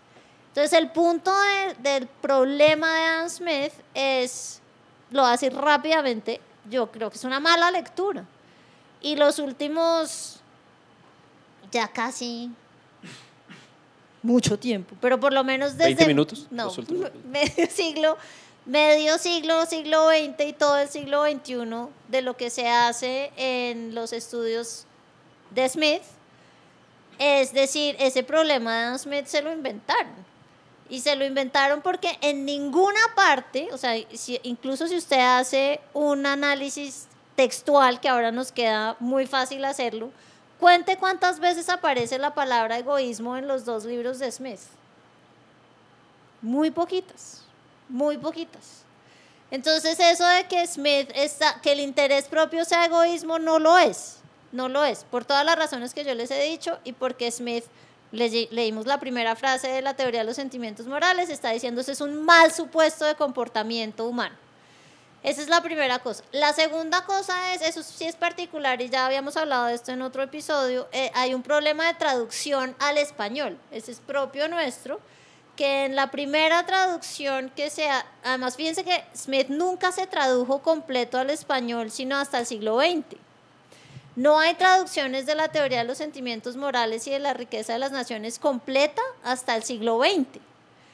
Eh, básicamente porque eh, en el mundo, ya ni sé cómo llamarlo, hispanoamericano, latinoamericano inclusive, eh, Smith no llega solito, o sea, no llega directo, sino llega a través de los liberales franceses. Entonces eso ya es toda otra, otra historia. Pero lo que es importante acá es que en la primera traducción que se hace al español completa, esa cita que estaba leyendo Andrés Caro de el panadero, el cervecero, es en esa cita se traduce interés propio por egoísmo. Yo no me, ah, no me dirijo a la benevolencia de, sino me dirijo a su interés propio y, en y ahí pusieron egoísmo. Entonces, claro, en español también nos quedó esta cosa de Smith, esa es la cita más citada de la riqueza de las naciones. Y en esa cita más citada de la riqueza de las naciones, si aparece la palabra egoísmo, pues efectivamente hay una cuestión elemental de, pues Smith está diciendo que, y esto lo dice Stigler también, se construye el granito de la sociedad de mercado sobre la base del egoísmo. Y ese no es la palabra, es muy importante lo que significa cada término. Lo está diciendo sobre el interés propio. Pero mi interés propio es un interés propio, va a utilizar un término de los fisiócratas que usted los mencionó y los ignoré por completo, que es el interés Yo propio me considero bien ilustrado, porque claramente Andrés Mejía se considera bien ilustrado. Entonces el interés propio bien ilustrado es esta capacidad de ver la interdependencia, de saber que yo solo no lo logro, que necesito la cooperación y la colaboración de los demás. Entonces no hay problema de Adam Smith. Yo, yo quiero, eh, si, si ustedes me permiten, leer un pedazo de La riqueza de las naciones, que yo creo que acá uno se da cuenta de lo maravilloso que es el ojo de Smith eh, para, para, ver, es sobre todo un gran observador y eh, se refiere precisamente a la interdependencia, este pasaje que a mí me encanta, que es el, con lo que termina el primer, el primer capítulo de la, de la riqueza de las naciones, que es hasta donde llegué en la, en la lectura. Eh, y yo no sé si alguno de ustedes ha leído la Iliada o alguno de ustedes ha leído la Iliada, pero en un momento cuando eh, Patroclo usa la armadura de Aquiles, eh, a Patroclo lo matan y los troyanos se quedan con el cuerpo y la armadura de Aquiles. Y Aquiles en su rabia le pide a su madre que los dioses le hagan una nueva armadura. Y el escudo eh, se, lo hace, eh, se lo hace uno de los dioses y en el escudo de Aquiles empieza a describir todo lo que hace y lo que resulta es que en el escudo de Aquiles está todo el mundo, está, están los campos arándose y están los ejércitos. Entonces, como si en el escudo hubiera una película que se parece un poco a la LEF de Borges. Y yo creo que acá en este, en este, en el final del, del gente culta, ¿no? No, no, entonces, bueno, ya es que le quitan toda la seriedad al, al, proyecto intelectual. No, es que estamos maravillados de esa exposición tan erudita que recorre la Iliada, la Aleph, la riqueza de las naciones. Dos referencias por página, ¿no es lo que usted recomienda? Por favor. No, pero... Bueno. Esa, esa, es la de un pensador contemporáneo cuyo nombre Por favor. Entonces, eh, yo creo que acá eh, Smith tiene un momento de como en el que todo el mundo cabe y es maravilloso porque lo hace a través de la descripción del, del, del flujo del, en, de, las, de las commodities o de los productos en el mercado. Entonces dice así, es un poco largo, entonces pues nada, pueden parar a ir al baño o lo que, o lo que necesiten. ¿Va a leerlo o no? Si se observan las comodidades del más común de los artesanos o jornaleros en un país civilizado y próspero, se ve que el número de personas cuyo trabajo, aunque en una proporción muy pequeña, ha sido dedicado a procurarle esas comodidades, supera todo cálculo. Por ejemplo, la chaqueta de lana que abriga al jornalero, por tosca y basta que sea, es el producto de la labor conjunta de una multitud de trabajadores. El pastor, el seleccionador de lana, el peinador o cardador, el tintorero, el desmotador, el hilandero, el tejedor, el confeccionador y muchos otros deben unir sus diversos oficios para completar incluso un producto tan corriente. Y además, ¿cuántos mercaderes y transportistas se habrán ocupado de desplazar materiales desde algunos de estos trabajadores a otros que con frecuencia viven en lugares muy apartados del país? Especialmente, cuánto comercio y navegación, cuántos armadores, marineros, fabricantes de velas y de jarcias se habrían dedicado a conseguir los productos de droguería empleados por el tintorero y que a menudo proceden de los rincones más remotos del mundo. Y también qué variedad de trabajo se necesita para producir las herramientas que utiliza el más modesto de estos operarios, por no hablar de máquinas tan complicadas como el barco del navegante, el batán del batanero o incluso el telar, del, telar del tejedor, consideramos solo las clases de trabajo que requiere la construcción de una máquina tan sencilla como las tijeras con que el pastor esquila la lana de las ovejas. Entonces lo que hace Smith es mostrar cómo en la botella de agua hay miles y millones de personas y de alguna manera eso, esos son los lazos, los lazos que está mostrando sin necesidad del Estado. Nadie está coordinando eh, eso, ocurre. Y yo creo que de alguna manera Smith está un poco maravillado de que eso ocurra en el mundo. Y está maravillado y e, esa expresión es perfecta porque, bueno, aquí tenemos este libro. Investigación sobre la naturaleza y causas de la riqueza de las naciones, 1776. La otra gran obra de Adams. La segunda mejor. La, la, otra, sí. A mí me llega al corazón, ¿no? No, y en verdad me llega al corazón porque desde el principio uno ve, esto es una investigación profunda sobre cómo es que se tejen entre nosotros lazos, un cierto tipo de lazos, no los únicos, es verdad, pero es maravilloso porque es ver otra vez a Smith en ese plan, como lo veíamos en La riqueza de las naciones, explorando cómo surgen los, los sentimientos morales y en esa medida cómo surgen algunas de nuestras relaciones. Aquí también está observando, porque esto es un libro que empieza diciendo algo así como, yo me he dado cuenta de que el aumento en las capacidades productivas de la sociedad viene a partir de la división del trabajo.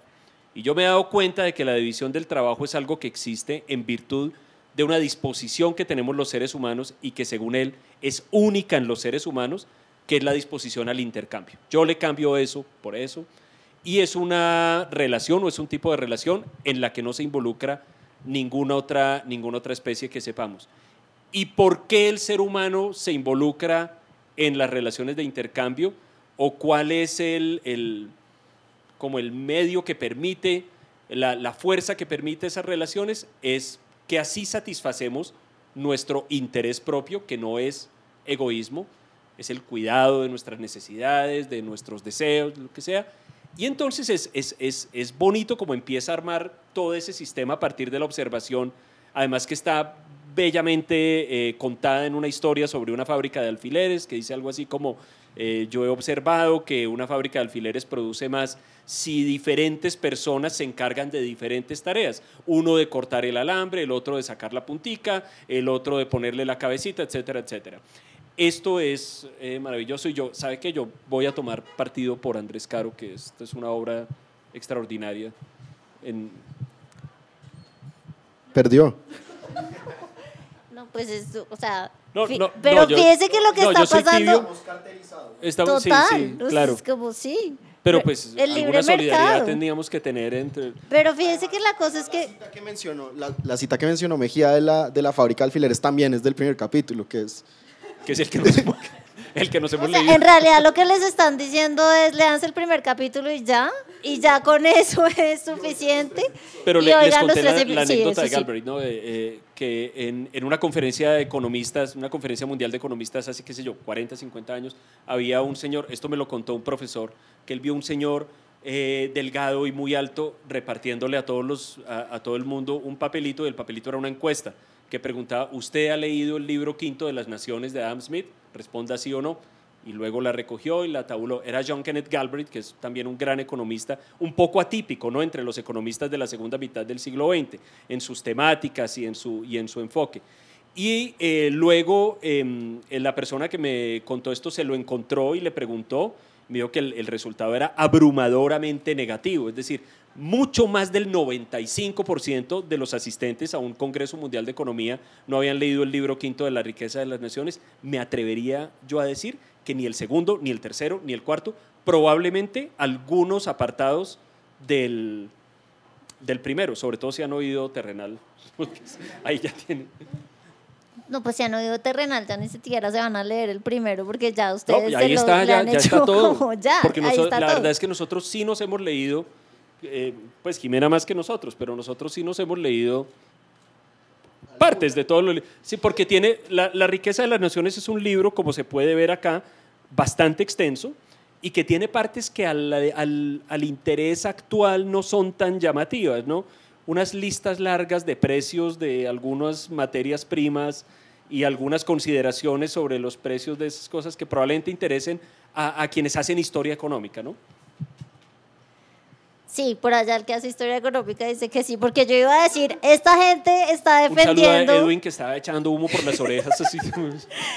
eh, esta gente está Mi defendiendo parte un favorita son las tablas es- de los Sí, precios. por eso.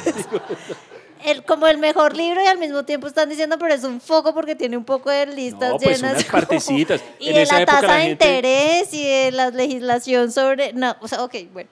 No, mire, la verdad, la verdad, yo creo, porque ya eh, vamos a, a- también, ¿cierto? Vam- vamos a invitar a la gente a que participe, ¿o no? Esa es la gracia de tener gente acá. Pues nosotros no mandamos aquí entonces. Eh, es como- pero, pero fíjense que una de las cosas que sí- yo sí creo que es, que es muy poderoso en Smith es que hay un sistema teórico. Entonces esto de que es el uno o el otro, pues en realidad es que la gracia es leer el uno con el otro, que es lo que hace Smith todo el tiempo. O sea, él va y vuelve entre la teoría de los sentimientos morales y la riqueza de las naciones todo el tiempo. Y lo hace precisamente porque está pensando en un sistema teórico que pueda explicar las interacciones humanas eh, y cómo esas interacciones potencian lo que somos capaces de hacer. O sea, en ese sentido es que es muy optimista, me parece a mí. Ji- Jimena, un pequeño paréntesis, es, es literal que él siguió oyendo, es decir, él eh, publica eh, Teoría de los Sentimientos Morales 1750 y qué? Nueve. Pero porque se niega Ok. bloqueo mental. Entonces, eh, pu- pues porque yo soy más de la riqueza de las naciones, que, que más o menos me sé la hora de la publicación, o sea, 1776, pero durante ese tiempo él sigue revisando y sacando nuevas ediciones de Teoría de los Sentimientos Morales, ¿no? Es decir, nunca abandonó ese proyecto. Lo último. El último libro que publica en 1790 es una reedición de la, de la teoría de los sentimientos morales. A mí, a mí lo que me gusta de, de la riqueza es que es como una suma, es como un libro enciclopédico y si uno ve el índice, que también nosotros nos lo leímos, es, es muy bonito porque es Abisinia, eh, cebras de África, eh, maíz, barcos, historia china, Estados Unidos, pues a- a- las colonias de América. Eh, habla de todas las cosas, de los ríos, de la navegabilidad y eso, eso es bonito ver cómo, cómo lo hace. Eh, Jimena, no, cierre usted con, la pues con, lo Pues que, sí, con, sí, con sí, aquello que quiere decir y con la invitación a leer. Sí, que, y que les tenemos? nos vamos ya. y- sí. Que hay una cosa que también me hizo pensar Andrés Mejía cuando estaba diciendo ahora y es como esta continuidad en lo que está pensando, en lo que está escribiendo y lo que está contando Smith. Smith hay un momento en que cree que se va a morir y que de verdad está en la mala, no sé qué, que es eh, un poquito después de la muerte de su madre. Eso es una cosa sobre la que no entramos en detalle que puede ser interesante. No, porque estamos acá en una cosa muy seria. Entonces, eh, en ese momento... Y la Smith- pelirroja la pasó completamente. Por completo. Sí. estamos, Smith dice, le llama a, sus, a la gente a la que le va a encargar como su arreglo de asuntos terrenales y le dice que por favor quemen todo, quemen todo lo que no ha sido publicado, menos la historia de la astronomía, eh, que es, él dice es un ensayo de juventud, que está más o menos bien, a mí me parece interesante, pero esta gente no le hace caso, incluso cuando muere realmente no le hace caso y se conservan algunas otras cosas. Las lecturas de jurisprudencia no, esas se, se encuentran después, esos son los apuntes de clase y se encuentran después, siglo XIX y XX, se encuentra en las herencias de estos estudiantes, o sea, eso no lo tiene Smith porque son los apuntes de clase pero sí conservan otras cosas porque lo que estas personas ven es que Smith está intentando identificar, los llaman así, los principios de la mente humana que explican las dinámicas sociales. Y esa es la continuidad de la obra. Y la continuidad del sistema teórico de Smith tiene que ver con esos principios de la mente humana. Y hay uno al que le hemos estado poniendo atención recientemente, que es el gusto lo estético. Y a mí eso también me parece súper poderoso porque Smith está diciendo, el gusto estético no es exclusivo de la gente que tiene la capacidad de pagarse por cosas bellas. Es universal, todos lo tenemos. Tanto todo lo tenemos como la tendencia a intercambiar que el gusto estético es lo que explica buena parte de los más importantes desarrollos de la humanidad, incluyendo el mercado. Si no fuera por ese gusto estético, todos nos vestiríamos iguales, nos bastaría con un par de zapatos y ya, pero no. Siempre estamos buscando también esta diversidad, la variedad, una cantidad de cosas que son lo y lo hace universal. ¿sí ven? Eso me parece que es supremamente poderoso. No está diciendo es que solo la gente rica, no, es todo el mundo. En ese sentido, Smith tiene esta vena igualitaria muy profunda, que viene desde los inicios de lo que está planteando. Yo creo que esa es una lectura que se está haciendo recientemente de Smith, que es realmente contraria y diferente a esta imagen de Smith, el defensor del laissez-faire y del libre mercado y el capitalismo salvaje. No, esa no es. Y eso significa que vale la pena volver a leer a Smith. Y la gracia de Terrenal es que yo creo que lo que hace es como invitar a la gente, no se asuste, no se asuste, invitar a la gente a que haga cosas, a que vuelva a mirar cosas, a que tiene sentido volver a leer pues en este caso a Smith, pero pues esta gente ha hablado de muchos otros seres y de, y de libros y de no sé qué, pero en particular en este caso a Smith, y por eso les tenemos una invitación. Y esa invitación es aquí con el patrocinio y actualización de María Camila, que es una de las personas que está detrás del, del semillero de Adam Smith que tenemos en la Facultad de Economía de la Universidad de los Andes y lo que quisiéramos eh, hacer en ese semillero es leer a Smith. Entonces la invitación es que si les interesa leer, vamos a empezar por la teoría de los sentimientos morales. Ya, porque nada, no, cero, no le den el micrófono. Para los estudiantes de la Universidad de los Andes, la teoría de los sentimientos morales no se encuentra en la biblioteca de economía. Les toca ir a la biblioteca general acá al lado en la parte de ciencias sociales y humanas. Eso, es, ¿Ve? Es como golpe bajo, bajo. Pero bueno, es verdad. Yo pensé que usted iba a regalar no sé cuántas copias a los, las primeras 20 llamadas. Está en línea, no se preocupen. Entonces, va a haber semillero, semillero, de Adam Smith, lo vamos a, la idea es que lo vamos a abrir, aquí está Gustavo también que hace parte de ese semillero, que está muy contento de que lo vamos a abrir. Se le nota, ¿no? Eh, Vamos a abrir el semillero y entonces les invitamos, extensiva invitación a todos y todas para, que lean a Smith y lo leamos pues en conjunto, como yo creo que hubiera querido Smith. Muchas gracias. Como, como Smith lo leyó a Benjamin Franklin en Londres durante un verano, que leyó los capítulos de la, de la riqueza de las naciones al que sería uno de los fundadores de Estados Unidos. Así es. Bueno, preguntas. Preguntas. Bueno. Muchas gracias por escucharnos, por sus ideas, sus preguntas que nos quieran hacer. Tenemos por ahí un par de preguntas enviadas eh, de nuestros corresponsales, pero primero le vamos a dar la, la posibilidad a, a, las personas que están hoy aquí presentes. Sí. ¿Por qué me la da a mí? Porque si preguntan algo de los textos, le toca a usted. Yo, yo quería agradecerles este espacio, la invitación también. Y, ahora que Andrés eh, vincula a los padres fundadores con la riqueza de las naciones y el contexto histórico en el que se produjo la riqueza de las naciones, quería preguntarles, eh, pues, y además que debe ser un tema muy, muy extenso sobre el que ya se ha escrito muchísimo, ¿cuáles fueron esos puentes que se tejieron entre esos dos contextos históricos de, de Europa, no digamos Europa, digamos Escocia y eh, eh, las colonias, las colonias británicas o las colonias americanas, ¿no?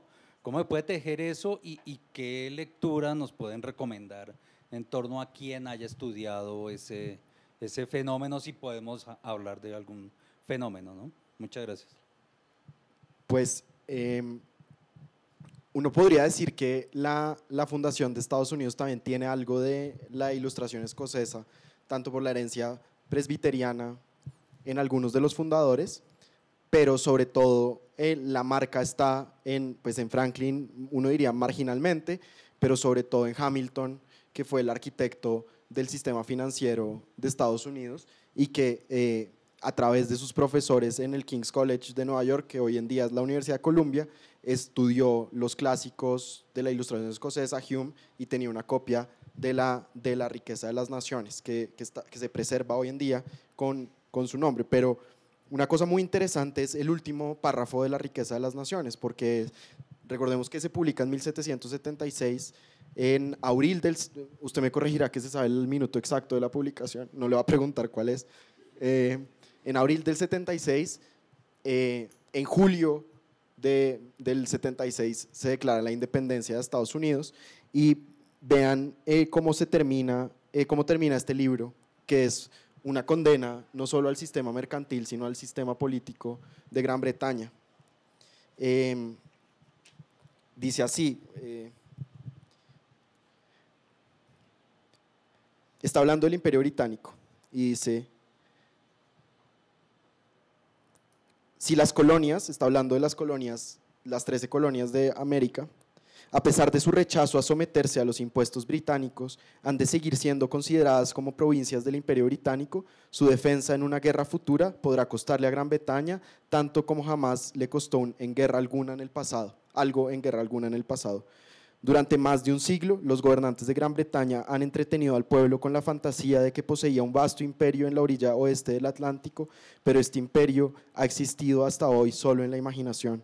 Hasta hoy no ha sido un imperio, sino un proyecto de imperio, no una mina de oro, sino el proyecto de una mina de oro, un proyecto que ha costado, cuesta y si continúa como hasta ahora probablemente costará una suma inmensa sin probabilidad alguna de generar ningún beneficio, porque los efectos del monopolio del comercio colonial, como se ha demostrado, son para el grueso de la población una pura pérdida en vez de un beneficio.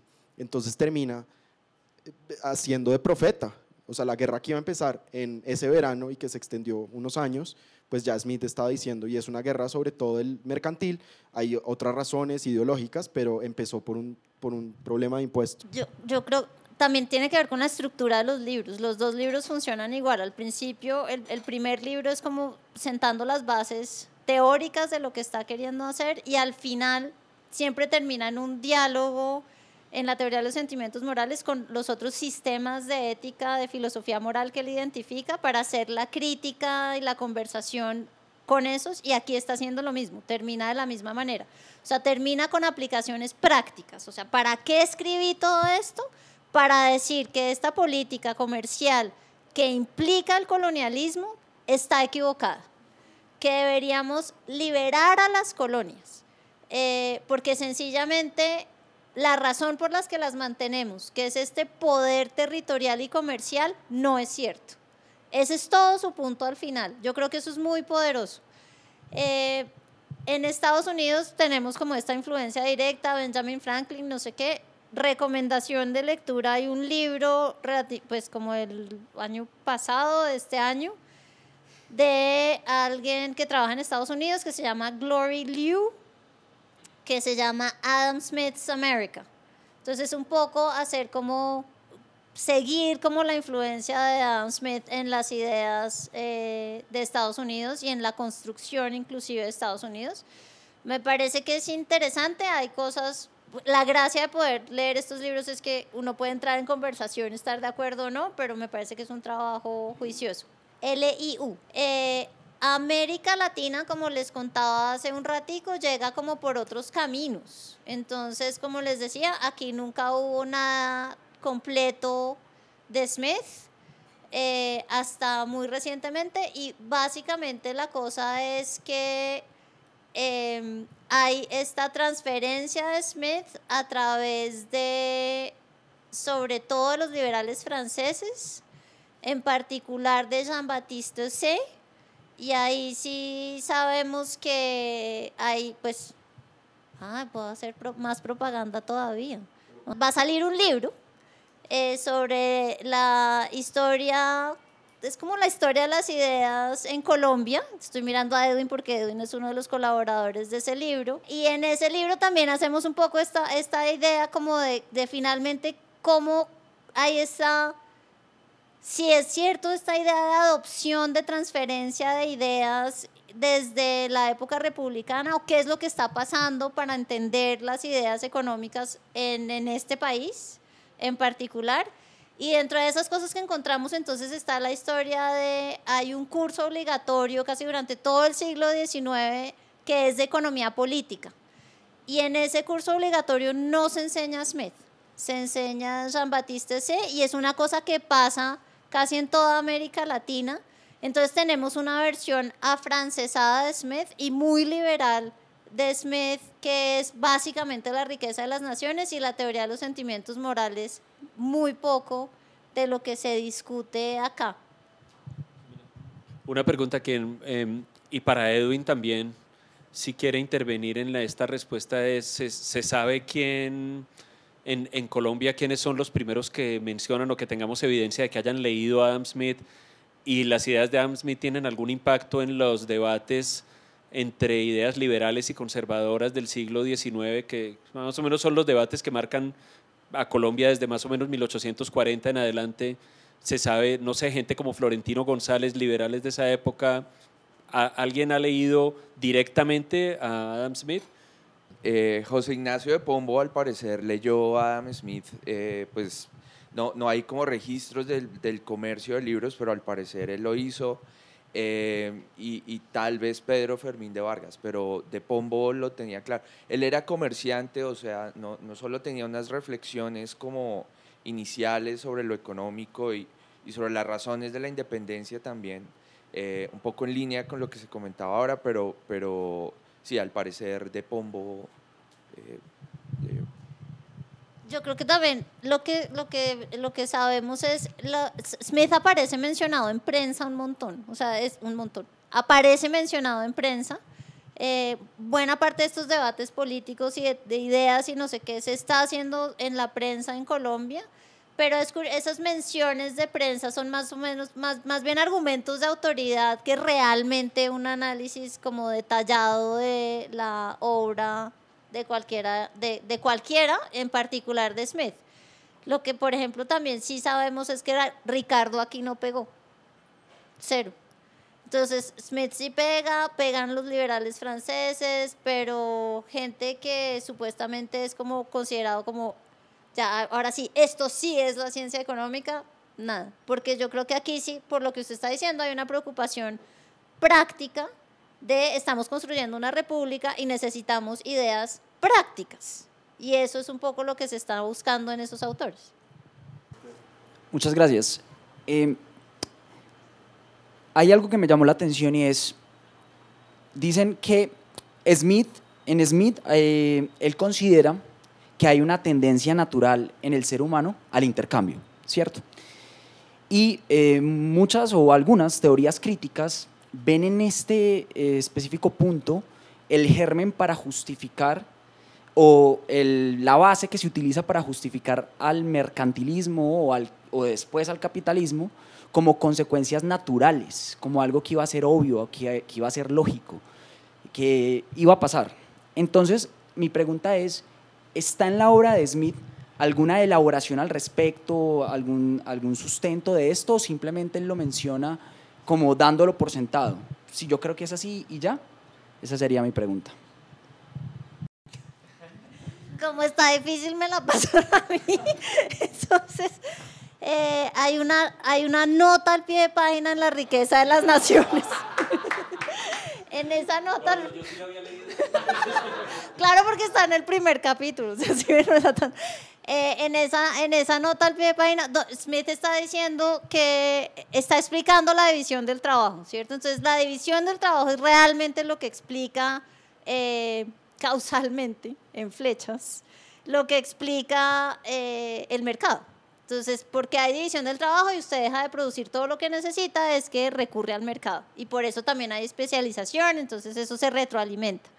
Y dice, eso viene de la tendencia natural a intercambiar. lo que, y ahí aparece el pie de página, donde dice, no es asunto de este libro explicarnos la tendencia natural a intercambiar, si es una tendencia original, o sea, primaria, o si es derivada de otra parte. Eh, ahí sí, menos mal existen las lecturas de jurisprudencia que son apuntes de clase. Todos sabemos que los apuntes de clase tienen una cantidad de problemas, ¿no? O sea, todos sabemos eso.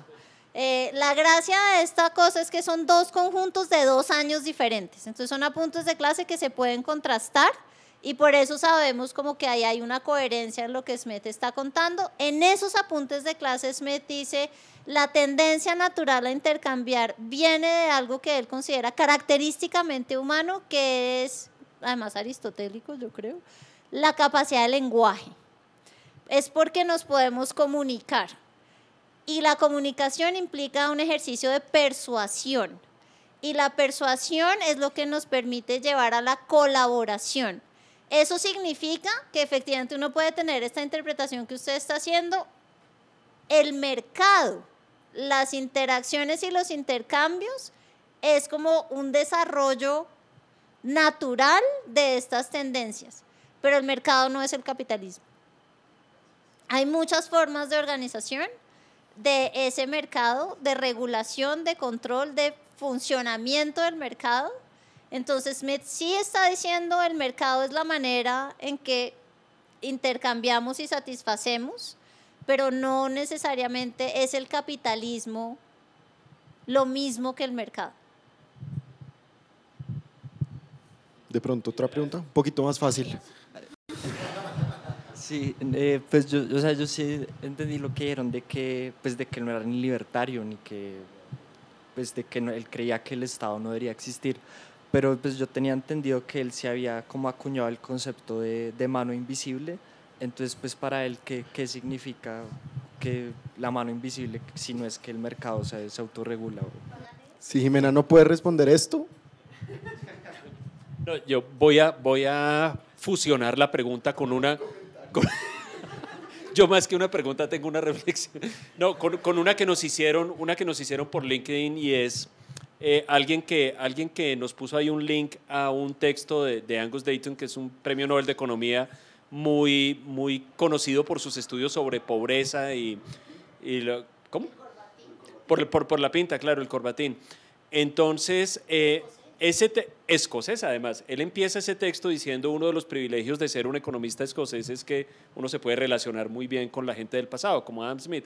Y entonces en ese texto de Angus Dayton, él, él hace una crítica a la recepción de Adam Smith en los economistas estadounidenses, en particular de la Escuela de Chicago, que básicamente él dice corrompieron, por así decirlo, la recepción de Adam Smith porque interpretaron aquella idea de que el interés propio eh, conduce, o el ejercicio, digamos, en las relaciones de mercado del interés propio, conduce al bienestar general como si fuera una ley inexorable, general y, y, que se cumple en absolutamente todos los casos. Y básicamente el, el argumento de Angus Dayton ahí que yo, y yo pensaría, sin tener un nivel de lectura de la obra de Smith tan profundo como el de Jimena, que si Smith estuviera presente, él podría decir, oiga, yo nunca dije eso.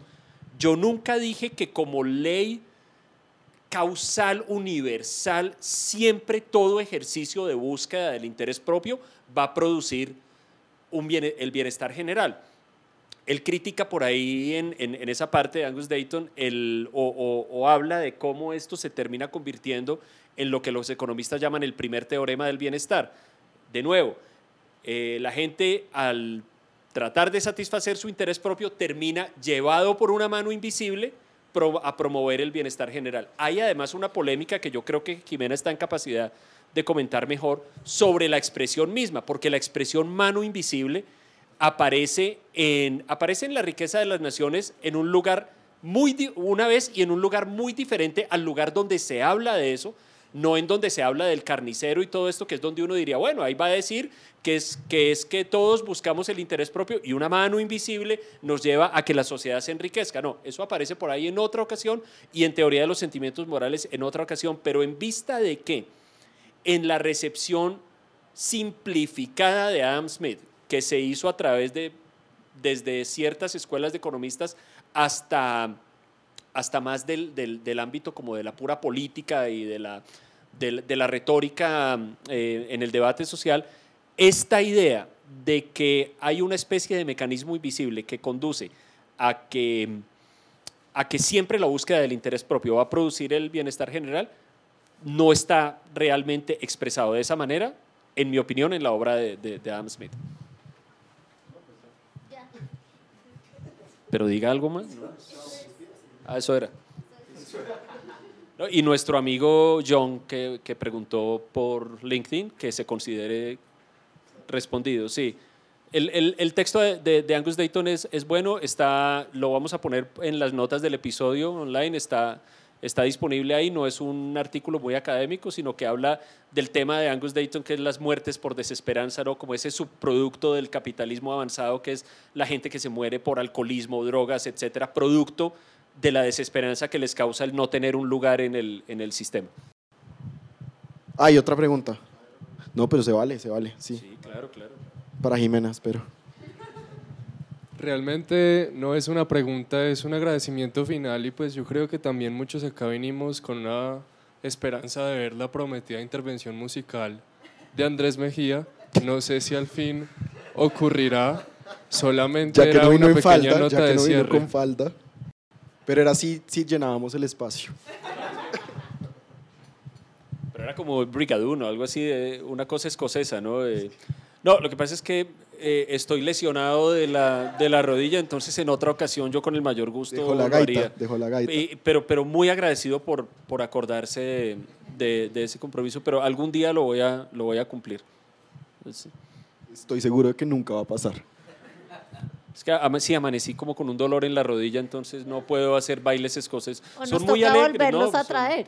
Pero, te volver- o sea, que vuelvan. Que nos vuelvan a invitar, que- to- Todo, eso depende de David. esto. Eh, David, David es la mano invisible. Eso sí. David es la mano invisible. La mano visible. De la, pero en este momento es invisible porque además no, no se ve tampoco. Eh, de la Facultad de Economía. Entonces yo de verdad quisiera agradecer a David, a Julián por todo lo que han hecho para que esto pase, a la Facultad de Economía por apoyarnos y hacer este espacio.